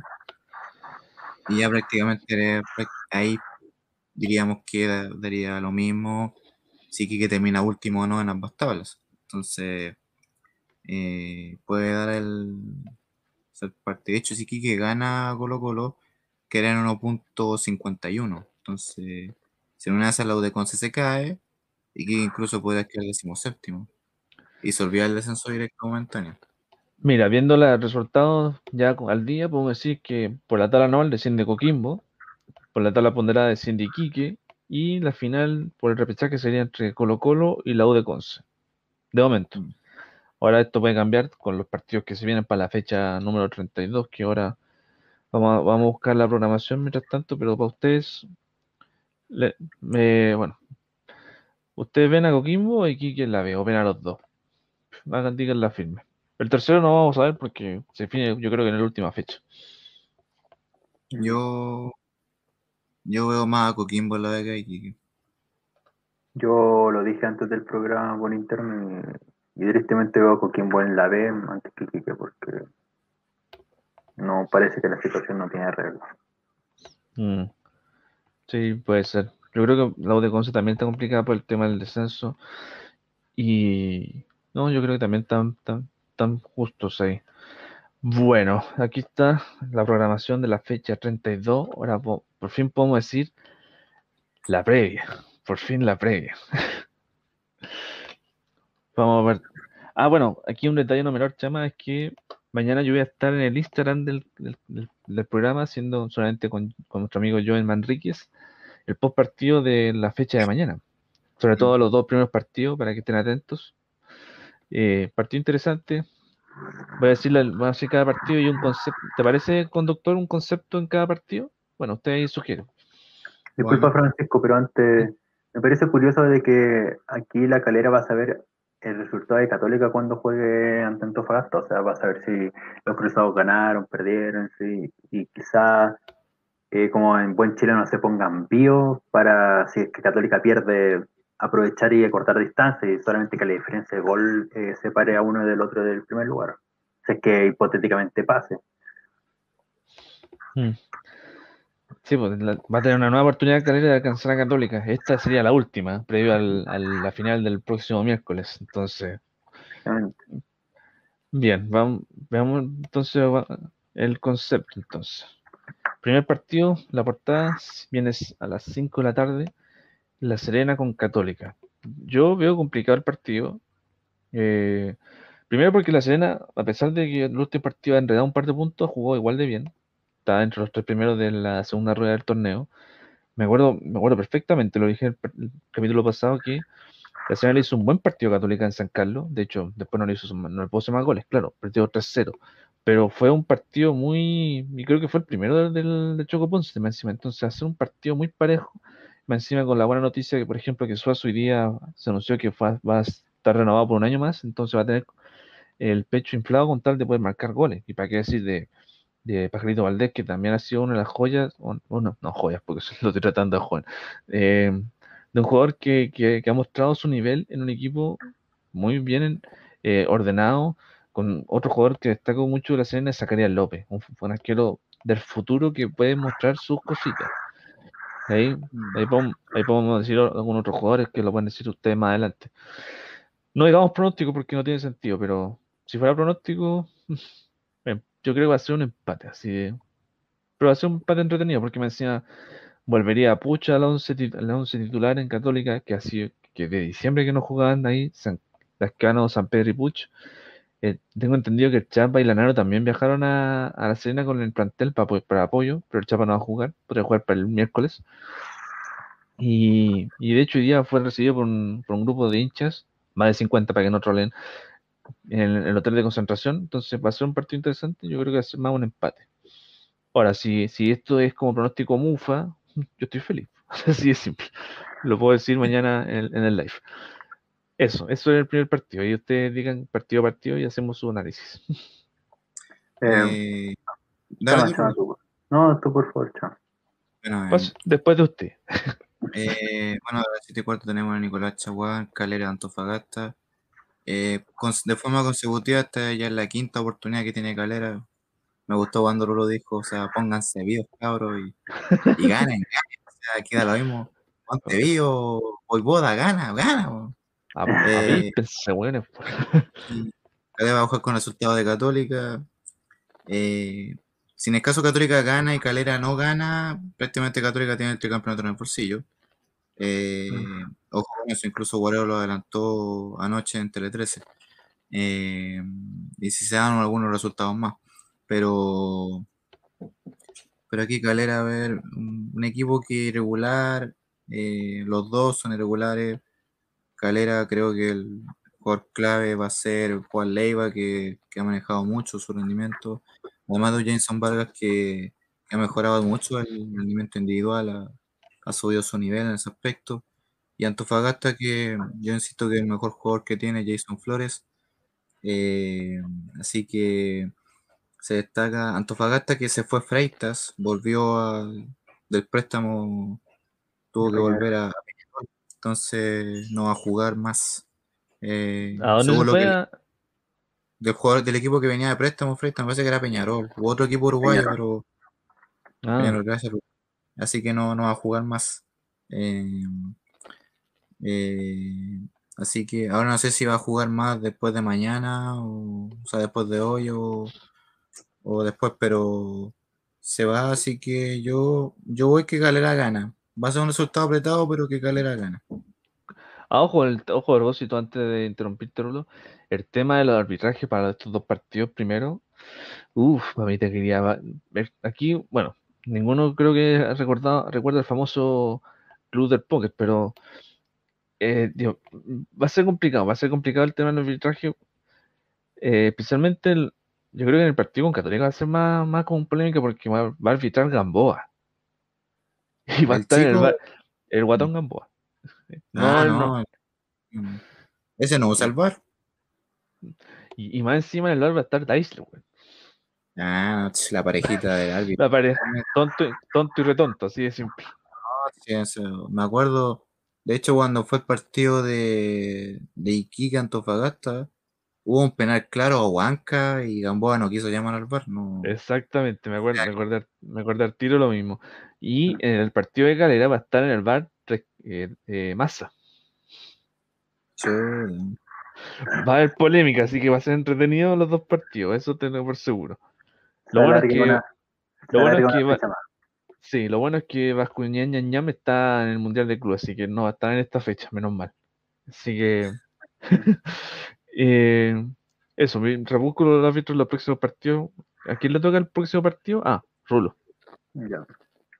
Bueno, en la granja, el último partido del día viernes, tenemos a Curicó Unido, que viene en baja, notoriamente desde que se fue el Arcamón y Palermo tomó la dirigencia, con una que otra polémica, enfrentando a un Santiago Wander que hace ya tiempo que viene bastante bien, se puede observar eh, los partidos que ha tenido, cuatro victorias, eh, dos derrotas y un empate en sí, pero tiene una regularidad dentro de su sistema de juego implementada por Ramírez en sí. Eh, dentro del partido, por lo que viene siendo, está más destinado la balanza hacia, digo, inclinada hacia los caturros, pero por el hecho de que se ve una idea de juego, se ve que los jugadores están comprometidos con la idea de permanecer en primera división después de un inicio bastante pesado, que quieren mantener la idea, que quieren reforzarse bien y, y hacer una mejor campaña el próximo año, mientras que tanto que Curicó Unido, que viene ya bastante complicado con eh, cómo ha sido la gestión de Palermo, que ha sido eh, regular hacia, hacia mal, eh, va complicado en la ponderada, está fuera de los pues, puestos de Copa Sudamericana, la Universidad de Chile viene desde atrás, eh, ya tocando la puerta para sobrepasar a Curicó y ya salvarse definitivamente el descenso en sí, o sea, en veredicto final, considero yo que Wander puede ganar fácilmente, me inclinaría a que sí podría ganar fácilmente con Curicó Unido debido a que eh, conjunto, digo, los Panzers pueden, pueden jugar con la actualidad del conjunto curicano. Triunfo para Wander, dices tú. Eh, bien, eso es el partido, dice ahí. A las 21.30 el día viernes en la granja vamos a estar haciendo el live, así que no se lo vamos a hacer minuto a minuto. El árbitro del partido de Calera, me faltó decir, es Héctor Jona. Y el partido de Curicó con Wander va a estar en el, en arbitraje Juan Lara. Yo creo que uno de los pocos buenos árbitros actualmente. Y en el bar va a estar Cristian Garay. Bueno, el partido que me toca comentar a mí ahora, que es el día sábado, lindo partido, con un equipo que necesita puntos contra otro que está jugando súper el descueve. La balanza literalmente en este. Sábado 6 a las 10 y media en el Teniente, arbitra mi tocayo, Guilabert. Eh, O'Higgins con Audax Italiano, en el bar va a estar Ro- Rodrigo Carvajal. Voy a decirlo simple, yo creo que va a ganar O'Higgins por, por- su rendimiento y cómo ha estado. No descarto el empate, aunque no descarto el empate. De hecho, este va a ser transmisión por señal abierta, por fin van a volver con la señal abierta. Lindo panorama un día sábado. Y hay que ver cómo, bueno, el Chamo lo dijo un rato atrás, Vitamina ha- subió el nivel de los jugadores de Audax y esperemos que puedan hacer un partido en O'Higgins que es intratable y que le ha hecho partido, buenos partidos a los últimos equipos. Bueno, para qué hablar del baile que le hizo Católica la semana pasada. Entonces, va a ser un partido entretenido. El que, bueno, si gana O'Higgins, va, va a estar ya, puede decir que ya está peleando Copa Sudamericana, incluso peleando por un Cupo Libertadores todavía. Entonces, aún mantiene la esperanza. Triunfo de O'Higgins, en cierta forma. Y, uff, qué partido chaval le toca hacer de previa. Sí, un, para mí uno de los partidos de la fecha es Everton Palestino. eh, en el Sausalito. Perdón, perdón, déjame decirte el arbitraje. Cristian Ah. Roja, pero en el bar va a estar Nicolás Gamboa. Chu- eh, la verdad, ahí Rulo lo dijo incluso peor. Entonces, sí, sí, yo creo que sí, va a ser un- en, el, en el fútbol partido va a ser un partido bastante trabado. Everton ha jugado bien, de hecho Juan Cuevas, para mí el mejor jugador del, del equipo Viñamarino. eh, sumamos también el, el factor defensivo que ha sumado Rodrigo Echeverría, que ha sido bastante bueno, incluso hace goles ahora. Entonces es un jugador primordial en, en el Ever Forever. Pero Palestino que lleva más de un mes invicto. Eh, Sierra dio una identidad, subió harto el nivel de varios jugadores, eh, sobre todo de Benítez, que es uno de los goleadores del equipo. Eh, Jiménez, para para qué mí, decir. Jiménez, Jiménez que eh, ese es el verdadero mago y el único. Y lo dejo en claro que es el, el único mago. Eh, ¿Escuchaste, Mati y Joen? y, y no hay discusión en eso. Y el- a mí también le diría yo la mejor incorporación del torneo que es Carlos Villanueva, que de que llegó a una clase de fútbol pero magistral. Eh, me gusta mucho su juego que yo uno veo que no sé cómo da los pases y busca el espacio con una facilidad. O sea, el que le hace competencia más cercano es Cañete. eh, por la habilidad de juego, porque considerando que Villanueva ya es un jugador bastante longevo, pero que para su juego no, no se demuestra. Entonces es un factor bastante importante en ofensiva y que Sierra le apuntó a, lo- a los jugadores. Entonces yo voy por voy, voy por Palestino. Resultado apretado, pero gana Palestino. Ya, ok, a ver, próximo partido. Uf, mira qué partido te tocó, Rulo. Qué partido, qué partido, Dios mío. Incluso Debut. peor. Incluso peor. Debutar, un duelo, un duelo interesante va a ser, mira, déjame decir el, el arbitraje, va a arbitrar Fernando Béjar, en el bar va a estar eh, Juan Lara, Universidad de Chile con ah, Unión Española, el debut de Pellicer después de cinco años sin dirigir en el Nacional, 7 y cuarto de la tarde. Chama es todo suyo. Eh, Digo, bueno, bueno, un partido dentro del planteamiento táctico bastante interesante porque de un lado tenemos a Dudamel cuestionado por los resultados, encima empates que victoria y derrotas juntas, y el debut de Pellicer que para algunos, incluyéndome, igual estoy un poco preocupado por la táctica que puede implementar, ya que igual son cinco años, eso es un bastante tiempo, aunque han habido entrenadores que han dirigido en menos eh, una, diferen una diferencia no tan larga, así como tú mismo lo habías puesto el, el capítulo pasado, y vos sabéis que estuvo un año, un año y medio sin dirigir, pero en Palestino lo hizo bastante bien hasta su periodo final. Y será una prueba, por así decirlo, eh, de Pellicer para ver que en el corto tiempo, igual, aunque pero es muy arriesgado de decir, en el corto tiempo puede haber hecho algo con los jugadores porque ya en Unión Española el partido anterior contra Curicó ya vimos cosas interesantes, un Carlos Palacio bastante bueno, un Misael Dávila que cada campeonato parece que es un mejor jugador de lo que era antes. También el aspecto defensivo bastante correcto, el mediocampo bastante interesante como Víctor Méndez de costumbre. Y, en la Universidad de Chile, bueno, veremos cuánto es el impacto de la baja de Pablo Aranguis y quién puede suplantar al jugador que, como el Chama lo había dicho antes en el programa, eh, los jugadores que había subido bastante su nivel desde la lesión, que está siendo un jugador nuevamente importante dentro del esquema de los azules, está siendo ese jugador, ese jugador llamativo, ese jugador creador, encarador, que te quiere el juego, que no es como en la primera parte en donde era un acompañante de Montillo, sino que esta vez él se posicionó ante la falta de Montillo debido a una que otra circunstancia que ya se han ido diciendo. Eh, él se volvió el referente de la creación del juego de la Universidad de Chile y cómo pega en sí en Dudamel, porque se notaba bastante de que Dudamel Arangui era su jugador importante, más ya que era ya recuperado Ángelo. Yo creo que va a ser un, un empate, porque no veo que la Unión Española en el corto tiempo puede, puede hacer algo en sí, aunque no descartaría que Unión Española pudiese ganar, pero creo que lo más lógico es un empate. Por la mística como así, también inicio un nuevo proceso, eh, incapacidad de, del otro lado de los azules de poder ganar un partido con ventaja en sí. Para mí es un empate. ¿De cuántos goles? Ahí la dejo, no sé. La idea es no jugársela con goles, pues no nos pongáis presión, pues. Es que también puede, es que también puede ser un, un, empate de 0-0, también puede ser un empate de varios goles, porque igual tienen delanteros que pueden marcar. Claro, y uff, Mira, si a ti te tocó un partido con Morbo, imagínate el que me va a tocar a mí ahora. Incluso poder, acuérdate. No, y aquí, aquí el John y el Mati me están escuchando, entonces si, si digo algo malo me van a matar mañana en, el live que voy a hacer. Uf, pero un partido clave, sobre todo por la parte de abajo. Sábado 6, ahí la 21.30, ahí se preguntarán quién es el árbitro, ahí tengo el dato. El árbitro José Cabero, en el bar está Héctor Jona y Quique Colo Colo. Uf, aquí se ve un partido con dos equipos que, bueno, dejando de lado los resultados, están teniendo un, alza en su juego. Sobre todo Iquique, que ha podido ganarle equipos como, como la Udecon, como a la Calera, le hizo partido a la Católica a pesar de haber perdido, eh, le hizo partido a la U, que salvo el gol al último minuto de Enrique, pudo haber ganado sin problema. Eh, bueno, la crítica que le hemos hecho en este programa es el tema del finiquito, y eso eso tiene que mejorarlo sí o sí, incluso si es que llega lentamente a ascender.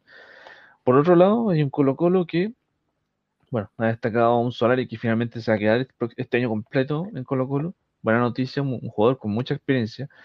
De aquí, esto con respeto, pero ¿quién fue el jugador que lo comparó con Bartichotto? No sé, lamentablemente, ¿cómo agrandamos tan rápido un jugador que lleva, ¿cuánto? ¿Tres, cuatro partidos recién titulado por profesional? Y ya lo comparan con Bartichotto, que, Dios mío. Así muestra prensa, así muestra prensa, por algo se en la cuarta, no me, no me sorprende. Eh... mata Parragol. ¿A quién? A Parragol. Ah, la Jona del gol, ah, verdad.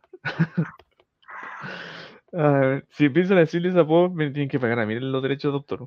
Eh, no, y además uno puede ver que, bueno, no van a tener a Costa, no van a tener a Valdivia, que dicen que no, no va a renovar por razón obvia. las lesiones lo han afectado. No descartaría que, que se retire Valdivia a futuro, creo yo. Eh, ¿Y qué jugador se destaca el. Bueno, Falcón, que está entre los mejores refuerzos del torneo, para algunos no. Está peleando ahí con la par con el Piña Villanueva. Eh, bueno, Solari, eh, el nivel que ha tenido el chico Rojas, que el panel de Solari en el último tiempo y esperemos que siga siendo titular eh, Morales, que bueno, a pesar de la denuncia por el tema del carrera y de toda la cuestión, ha mostrado un interesante rendimiento y por algo, por ejemplo, Blandi está con un pie ya totalmente fuera de Colo Colo y ya está sonando nuevamente volver a Argentina. Entonces, yo veo un partido apretado, muy entretenido. Eh, obviamente esperando que no haya polémica en el bar, del póker, toda esa cuestión. Y yo creo que ganar Colo Colo. Y con, yo creo que con este triunfo Colo Colo ya se va a salvar de, irse a la B por primera vez. Y, y si gana Colo Colo, mande que finalmente al descenso. lamentablemente. Ese es mi resultado del partido. ¿Qué partido sigue ahora? Uf. Esta es la final del, otra final del mundo y le tocó a nuestro conductor y titulado Chamaco Lorguín. ¿Quién, Sí. quién arbitra, quién arbitra? Perdona. Cristian Garay. Y en el bar, Eduardo Gamboa. Oh, mamita querida. Luego de Conce, Coquín Bonillo. No hay a mí, no, si yo te estoy diciendo que no hay a mí. Chao. Así va a ser. Pero Eduardo, ¿estás seguro? No hay a mí nomás, chao. ¿Qué Eh, final? ¿Qué, qué final esta chama? Sí, bueno, eh, la verdad la U de Conce viene dos semanas sin jugar. Eh, en parte subió su nivel con el nuevo entrenador que es un interino que viene de allá de las divisiones menores de la selección chilena. Eh, lo que pasa es que igual U de Conce no, no ha podido ganar, le ha costado mucho. Le hizo partido Palestino, le hizo partido Colo Colo, hasta el error defensivo de jugador uruguayo que significó el gol de Costa. Eh, le ganó a Calera. Yo creo que aquí con Coquimbo voy por un empate conforme que los dos a que los dos es difícil analizar ya que Coquimbo los dos están jugando bien pero aquí son los detalles que marcan la diferencia así que en el rueda rebolleo voy por un empate Sí, eh, bueno, mm, de la mano de Hugo Valladares, que es el técnico actual, creo que no es interinato, chama, yo creo que es contrato. Eh, ha hecho un interesante, bueno, tú lo dices, un interesante rendimiento en la cancha. Y bueno, hay que ver si puede ganar y, y tener- sumar más puntos clave para, para una de Conce que necesita sumar de tres de una vez por todas. Eh, eso como tan tan concepto. ¿Y qué partido le toca cerrar esta fecha? A ver. Uf, partido que define un cubo para Sudamericana de una. El cobre más encima en la noche. No es, no es no es mal clima, pero pocas veces he visto Cobresal jugando de noche, hay que decirlo. Nada de sospecha y nada. Cobresal Guachipato, ¿quién es arbitra? Cristian Roguet. ¿Y quién está en el bar? César Deisler. Rulo, usted cierra la previa de la fecha 32. ¿Qué opina? Bueno, eh, Cobresal que se mostró bastante bien contra un Coquimbo Unido que, bueno, ya lo comentamos al inicio del, del programa. Mientras tanto que Huachipato, que ha sido un equipo que ha podido ganar, ha podido ganar bastante bien, ya dos victorias seguidas. Y no sorprendería que le ganase a Cobresal. Pero en este caso yo creo que podría ser incluso un empate. Me la juego con un empate, pero por el hecho de que Cobresal podría ir con el envío anímico de que ya ganó, ya ganó un partido, después de haber tenido un empate y una derrota, y también sabiendo de que puede sacar a Huachipato de la zona de clasificación a Copa Sudamericana, debido a que llevan una diferencia, llevan una diferencia ambos de tres puntos, pero Cobresal tiene un gol más y Huachipato está igual. Tiene los mismos goles como también anotados, como los mismos goles, goles que le han encajado. Por lo tanto, yo creo que puede ser un empate, pero también abierto para am- ambos equipos. El primero que marque el gol puede ser el ganador. Ya, entonces, ¿cuál es tu pronóstico, Rulito? No te escuché. Un empate. Oh, ah, ya. Empate Schwager, ok. Entonces, eso es la previa de la fecha 32. Bueno, ahí está la programación. Después la vamos a subir a nuestras redes sociales. Así que dejamos de compartir.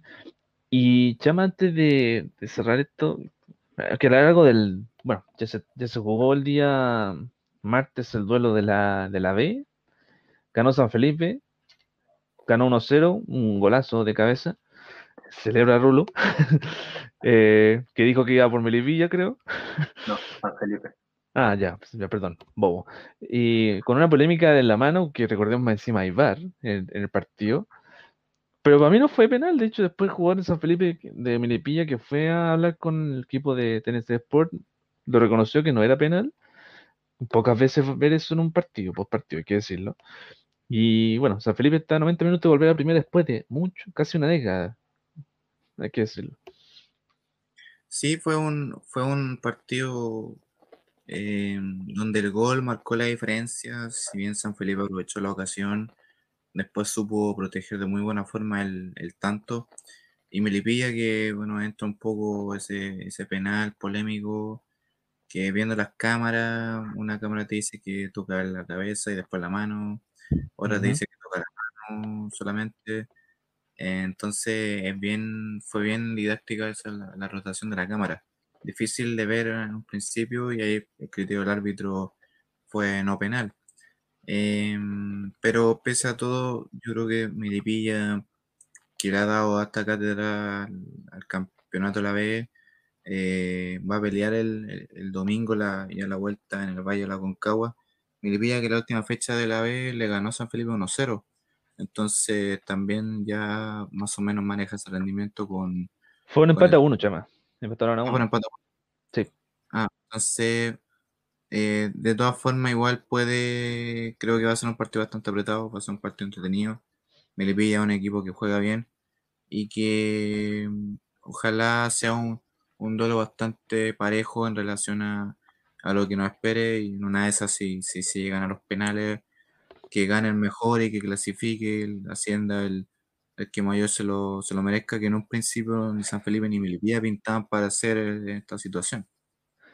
Sí, además un detalle antes de darte la palabra Rulito, es que, bueno, todos, esto pasaba con los otros equipos que cuando se ha hecho este tema de descanso de algunos días o semanas de algunos equipos no, no ha resultado.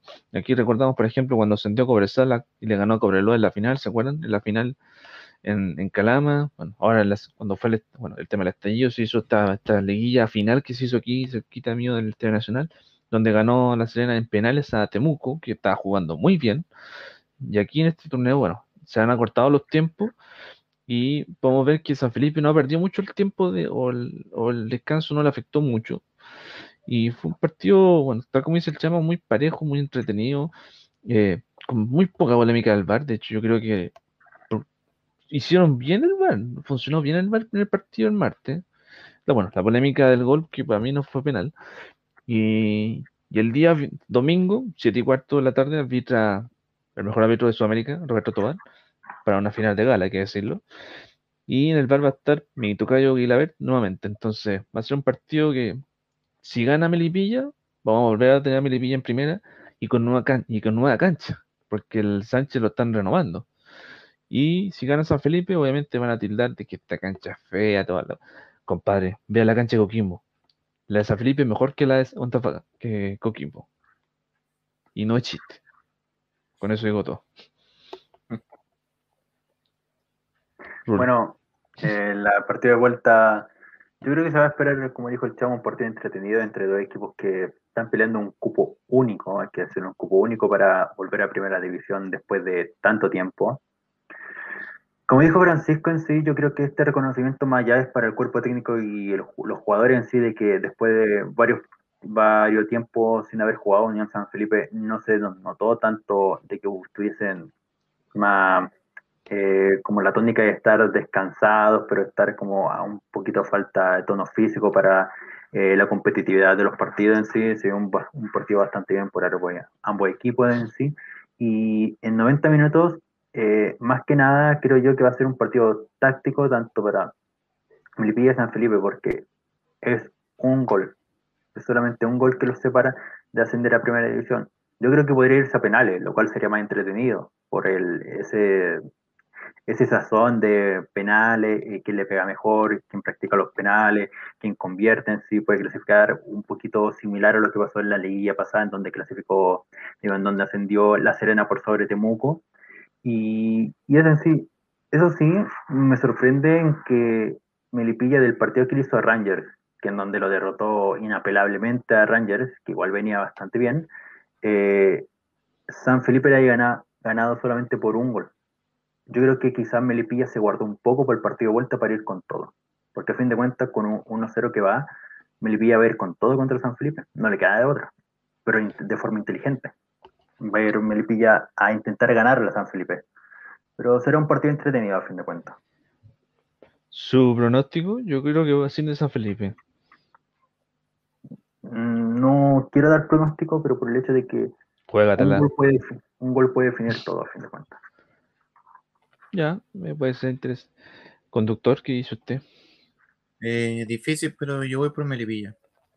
Ah, interesante. Va a dar el batacazo. Bueno, eso quería proponer con el tema de la B que está ya aún finalizar finalmente la temporada. Eh, aquí tengo unas pildoritas que quería comentar antes de cerrar, llama.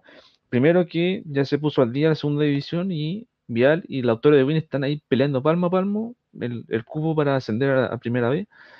Faltan dos, dos fechas para ya cerrar ese torneo y lo de Deportes Concepción lamentablemente perdió los dos encuentros que estaban pendientes. Nada que decir.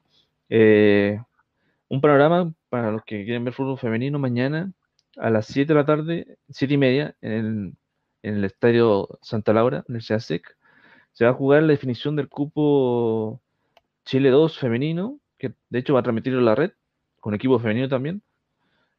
Eh, va a ser un partido interesante, un, encima un clásico, super clásico. Con dos equipos que han, que han jugado súper bien en la temporada del fútbol femenino, peleando palmo a palmo y consiguiendo el segundo cupo que ya sabemos que el primero va a ser eh, para Santiago Morni.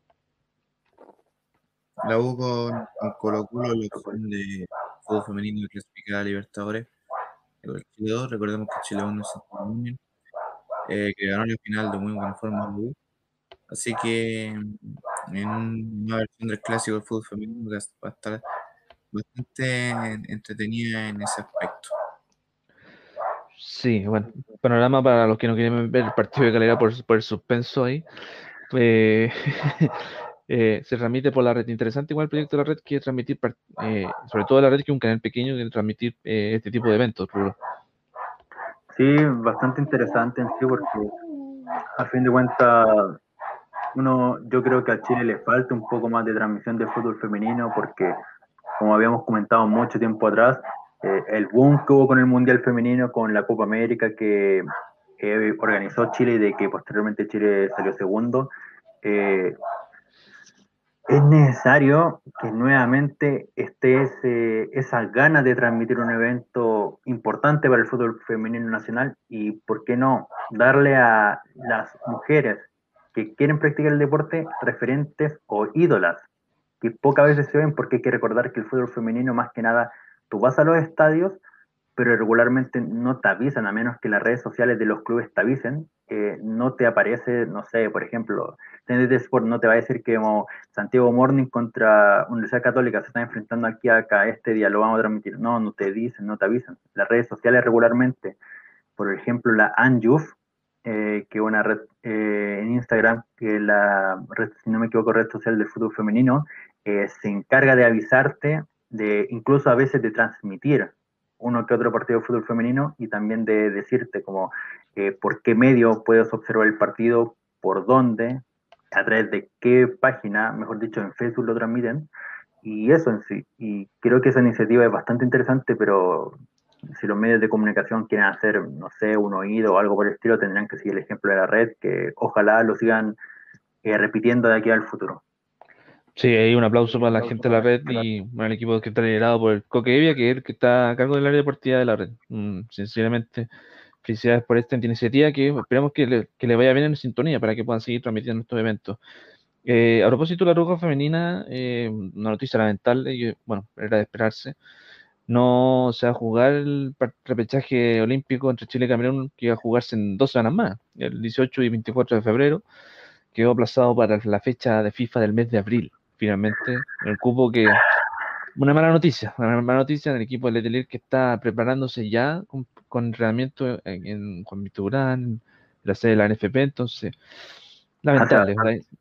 Hace bastante tiempo que se vienen preparando con microciclos de una Sí, semana. mucho, una. Bueno, pero no, él la salud, pues, aquí la salud es lo primero y bueno, ¿qué le el, vamos a otro hacer? tema, el otro tema también es que no se sabe si se va a disputar los Juegos Olímpicos también. Todavía no, se, todavía no se sabe, había un rumor que no iban a hacerse, pero se mantienen aún.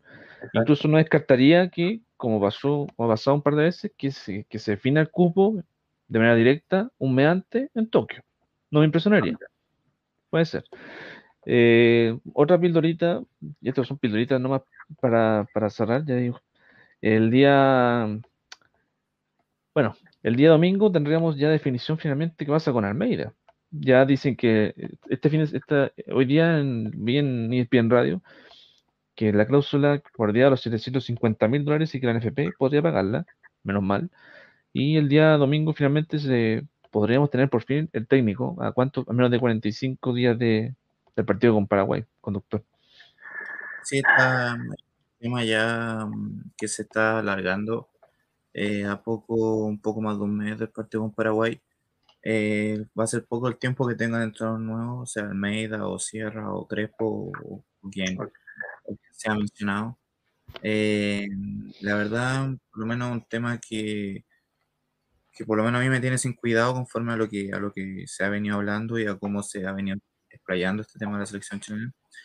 Pero que ojalá sea un, eh, ojalá que el nuevo entrenador juegue y haga lo, mejor posible con, con, una generación de jugadores que ya está más o menos en, vilo del, del, ya de sus últimos partidos con la selección, eh, puntos también para sacar a, futuras generaciones y que ojalá se, se pronto. Lo, lo, Almeida todavía no se, no se sabe, el domingo se va a decidir y ahí por lo menos se verá si es que es posible una una solución a eso. Así que ojalá que el nuevo entrenador que llegue se cumpla con la satisfacción, aunque capaz que lo critiquen igual, pero...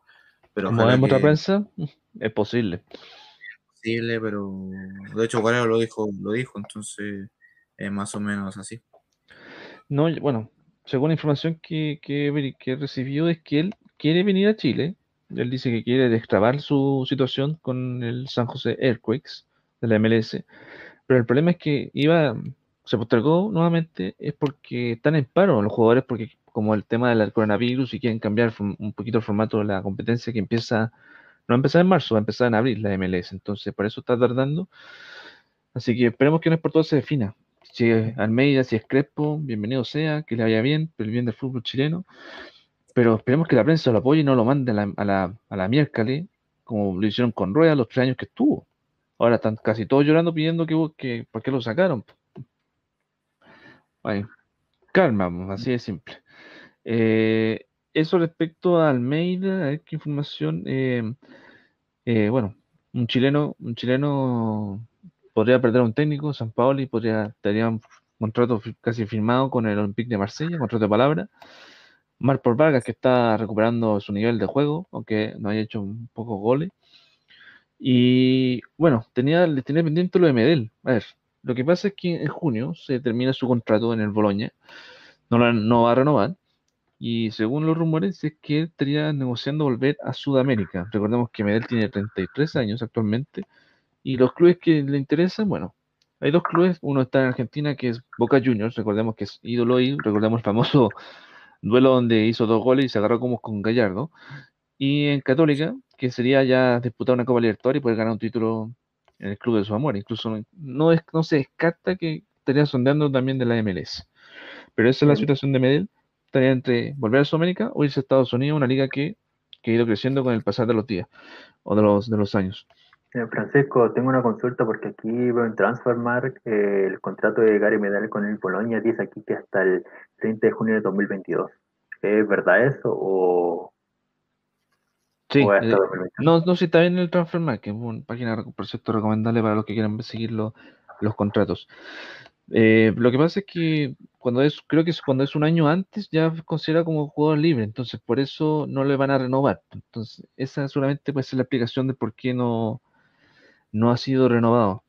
Eh, otro detalle o otro evento a considerar es que el día domingo, a las 3 de la tarde, enfrente el Mundial de Clubes que ya empezó, Palmeiras versus Tigres, que hoy día vi el partido de Tigres, le alcanzó con lo justo ganarle el equipo, al equipo coreano.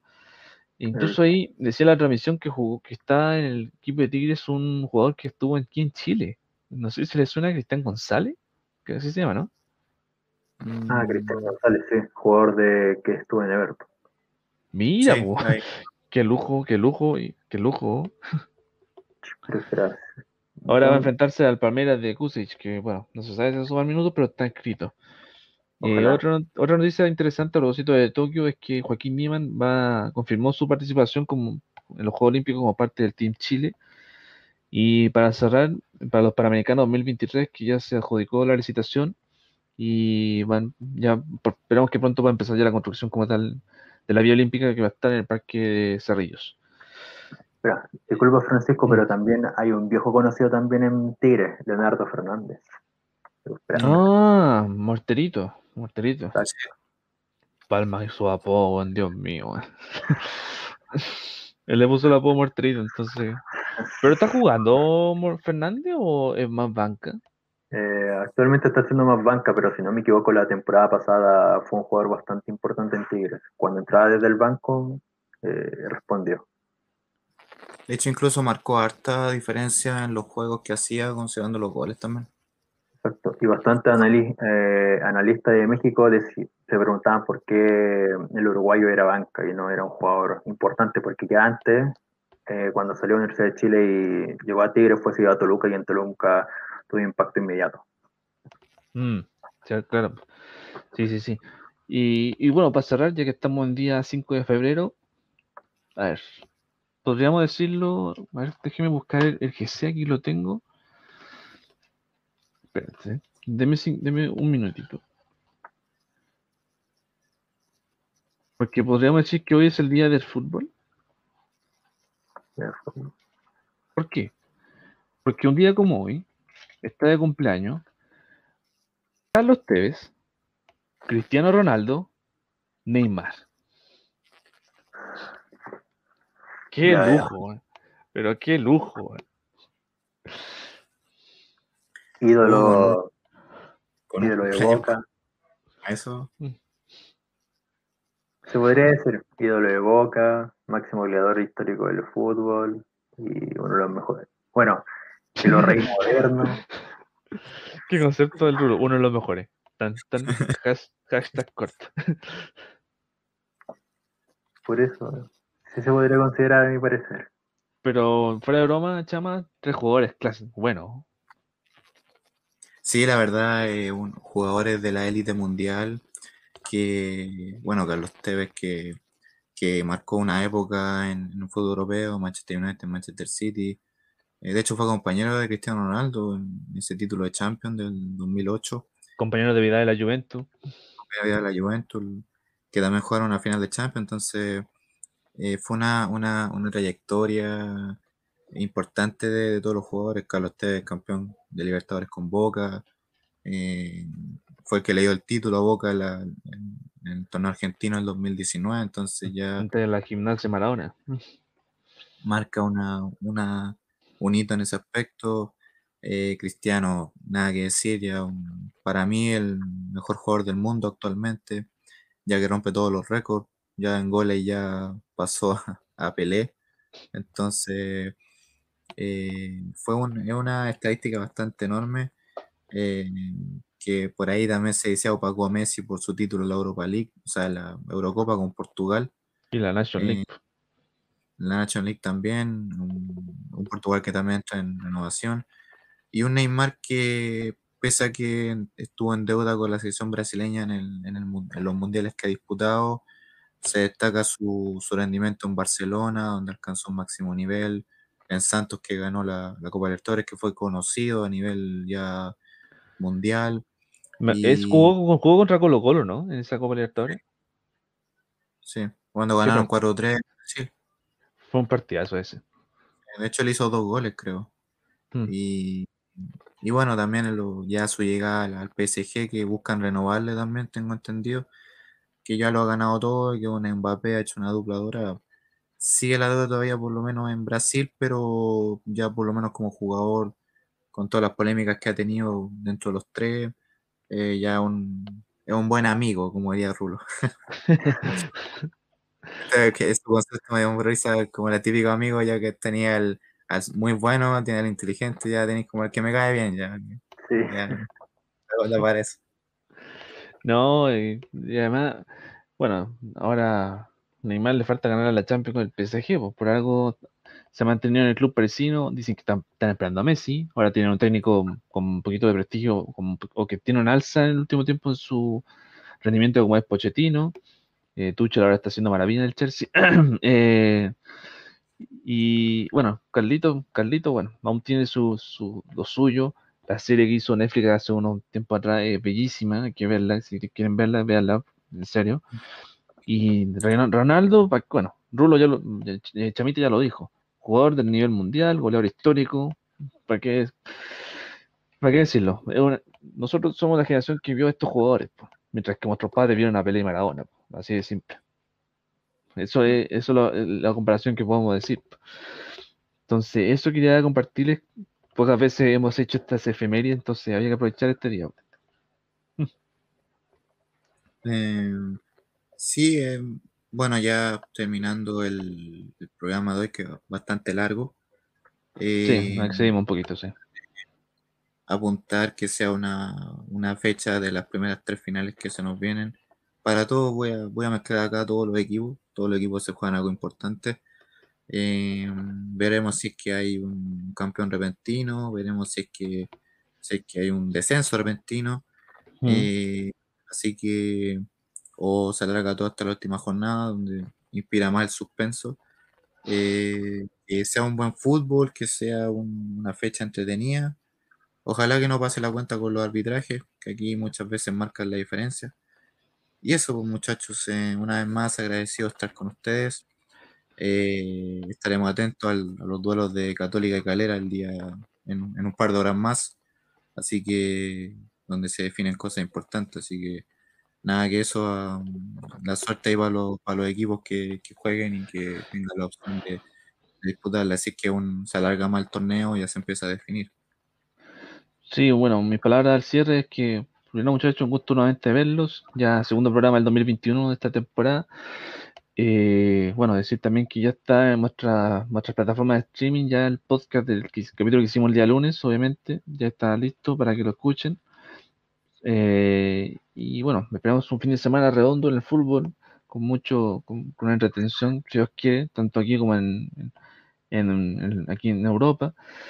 Bueno, en Sudamérica se define casi todo, las ligas que están terminando, la otra semana empieza el fútbol argentino eh, como tal, entonces ahí tenemos más material para, para seguir analizando.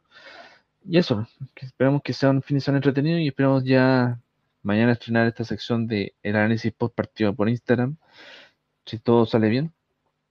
Así que eso y bueno, gracias, gracias Chama por la invitación a, a su programa. Bueno, eh, muchas gracias por la invitación nuevamente. Eh, es genial poder discutir, bueno, mejor dicho, de discutir, eh, hablar de fútbol, fútbol nacional, últimamente cómo han estado las cosas, en vez de como regularmente hacen eh, Colo Universidad Católica, Universidad de Chile, esta vez hablar más allá de lo que se conoce, esos tres, hablar de Curicó, de Audax, de Iquique, Coquimbo, lo que le está pasando al Pirata, Universidad de Concepción, la dos ponderadas junto a la Nacional, más completo en sí que, que regularmente hacen varios programas, pero eso es divertido junto a las efemeridades y también eh, las diversas realidades que tienen el fútbol nacional, primera A, primera B, y, y también el temita de la selección nacional que ya, ya está hartando un poco también, es verdad. Y eso en sí, ojalá eh, mañana todo resulte bien entre Francisco y Joen en sí, el análisis por partido, eh, todo resulte bien, que este que el arbitraje no tome tanto protagonismo como debería haber y eso en sí. Después el domingo poder realizar el programa bien y con diversas opiniones. Quiere, claro, pues, eh, lo que sí, que dijiste lo último, El, el domingo eh, el programa resulte bien y hayan diversas opiniones. Ah, mira, no, no, no hizo, no hizo un reto, chama, ¿ah? que hagamos programa el domingo. No sé, va Esperemos. que ver. Esperemos, Pues- esperemos el tiempo, sí. po. Además, yo creo que poco algunos van a ver el Super Bowl. Ah, está bien. Nah, van a ver medio tiempo nomás, pues sí, lo único que importa, nadie sabe el Super Bowl en- en- entre nosotros, y eso nos consta. Sí. Bueno, aunque, sabe- ¿Ah? ¿quién ha visto Super Bowl? Eh, yo vi el año pasado, pero no me sé nada. Literalmente le pregunto a mi padre que sabe más, él cacha más. Pero bueno, esperemos que. Lo único que sé es que está Tom Brady, eso es lo único que sé. Eh, Yo me, yo me acuerdo que vi un Super Bowl, pero hace como eh, 11 años, 10 años, una cuestión por ahí. Pero era porque no había nada más que ver en la tele, así que fue como, ah, ya, lo veo. eso, es lo que pasa. Algunos prefieren más ver el show de medio tiempo que ver el, el partido en sí o ver los trailers de las películas que van a mostrar, porque eso también es entretenido. Eh, bueno, el dato que puedo aportar del Super Bowl, ya que estamos hablando de eso cortito, va a haber público, va a haber público finalmente, van a ser unas casi 25.000 personas las que van a estar en un estadio de 70.000 allá en Florida, Recordemos que ser de lo- va- van a ser de local por primera vez. Eh, se preguntarán quiénes son los equipos para, para los que no saben, pues obviamente el Super Bowl 2021. eh, los Tampa Bay Buccaneers, el equipo de Florida que va a ser de local, contra los Kansas City Chiefs. Eso es lo que se puede decir de la edición 50 y, eh, 55, creo que es. Ay, estoy más perdido que tienen TV yo.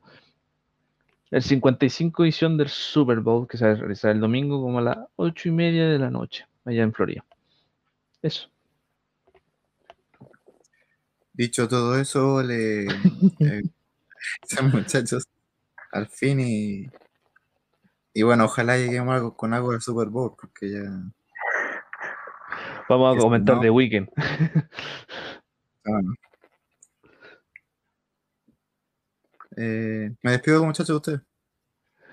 Bueno, señor conductor, fue un gusto y nos vemos en una próxima. No vamos a decir cuándo porque se anuncia en redes sociales. Eso, así que buenas noches, muchachos, que descansen y nos vemos en un, en un próximo capítulo. Esto es Sparrings DFC. Chao. Buenas noches. Buenas noches.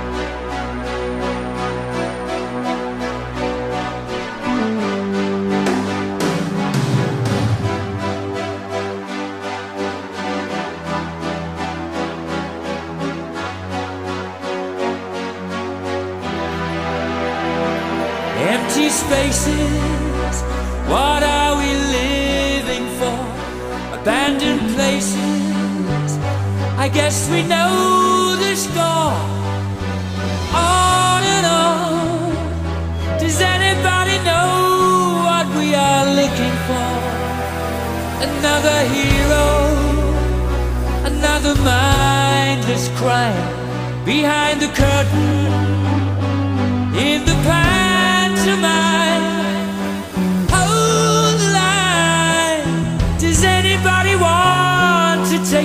Anymore?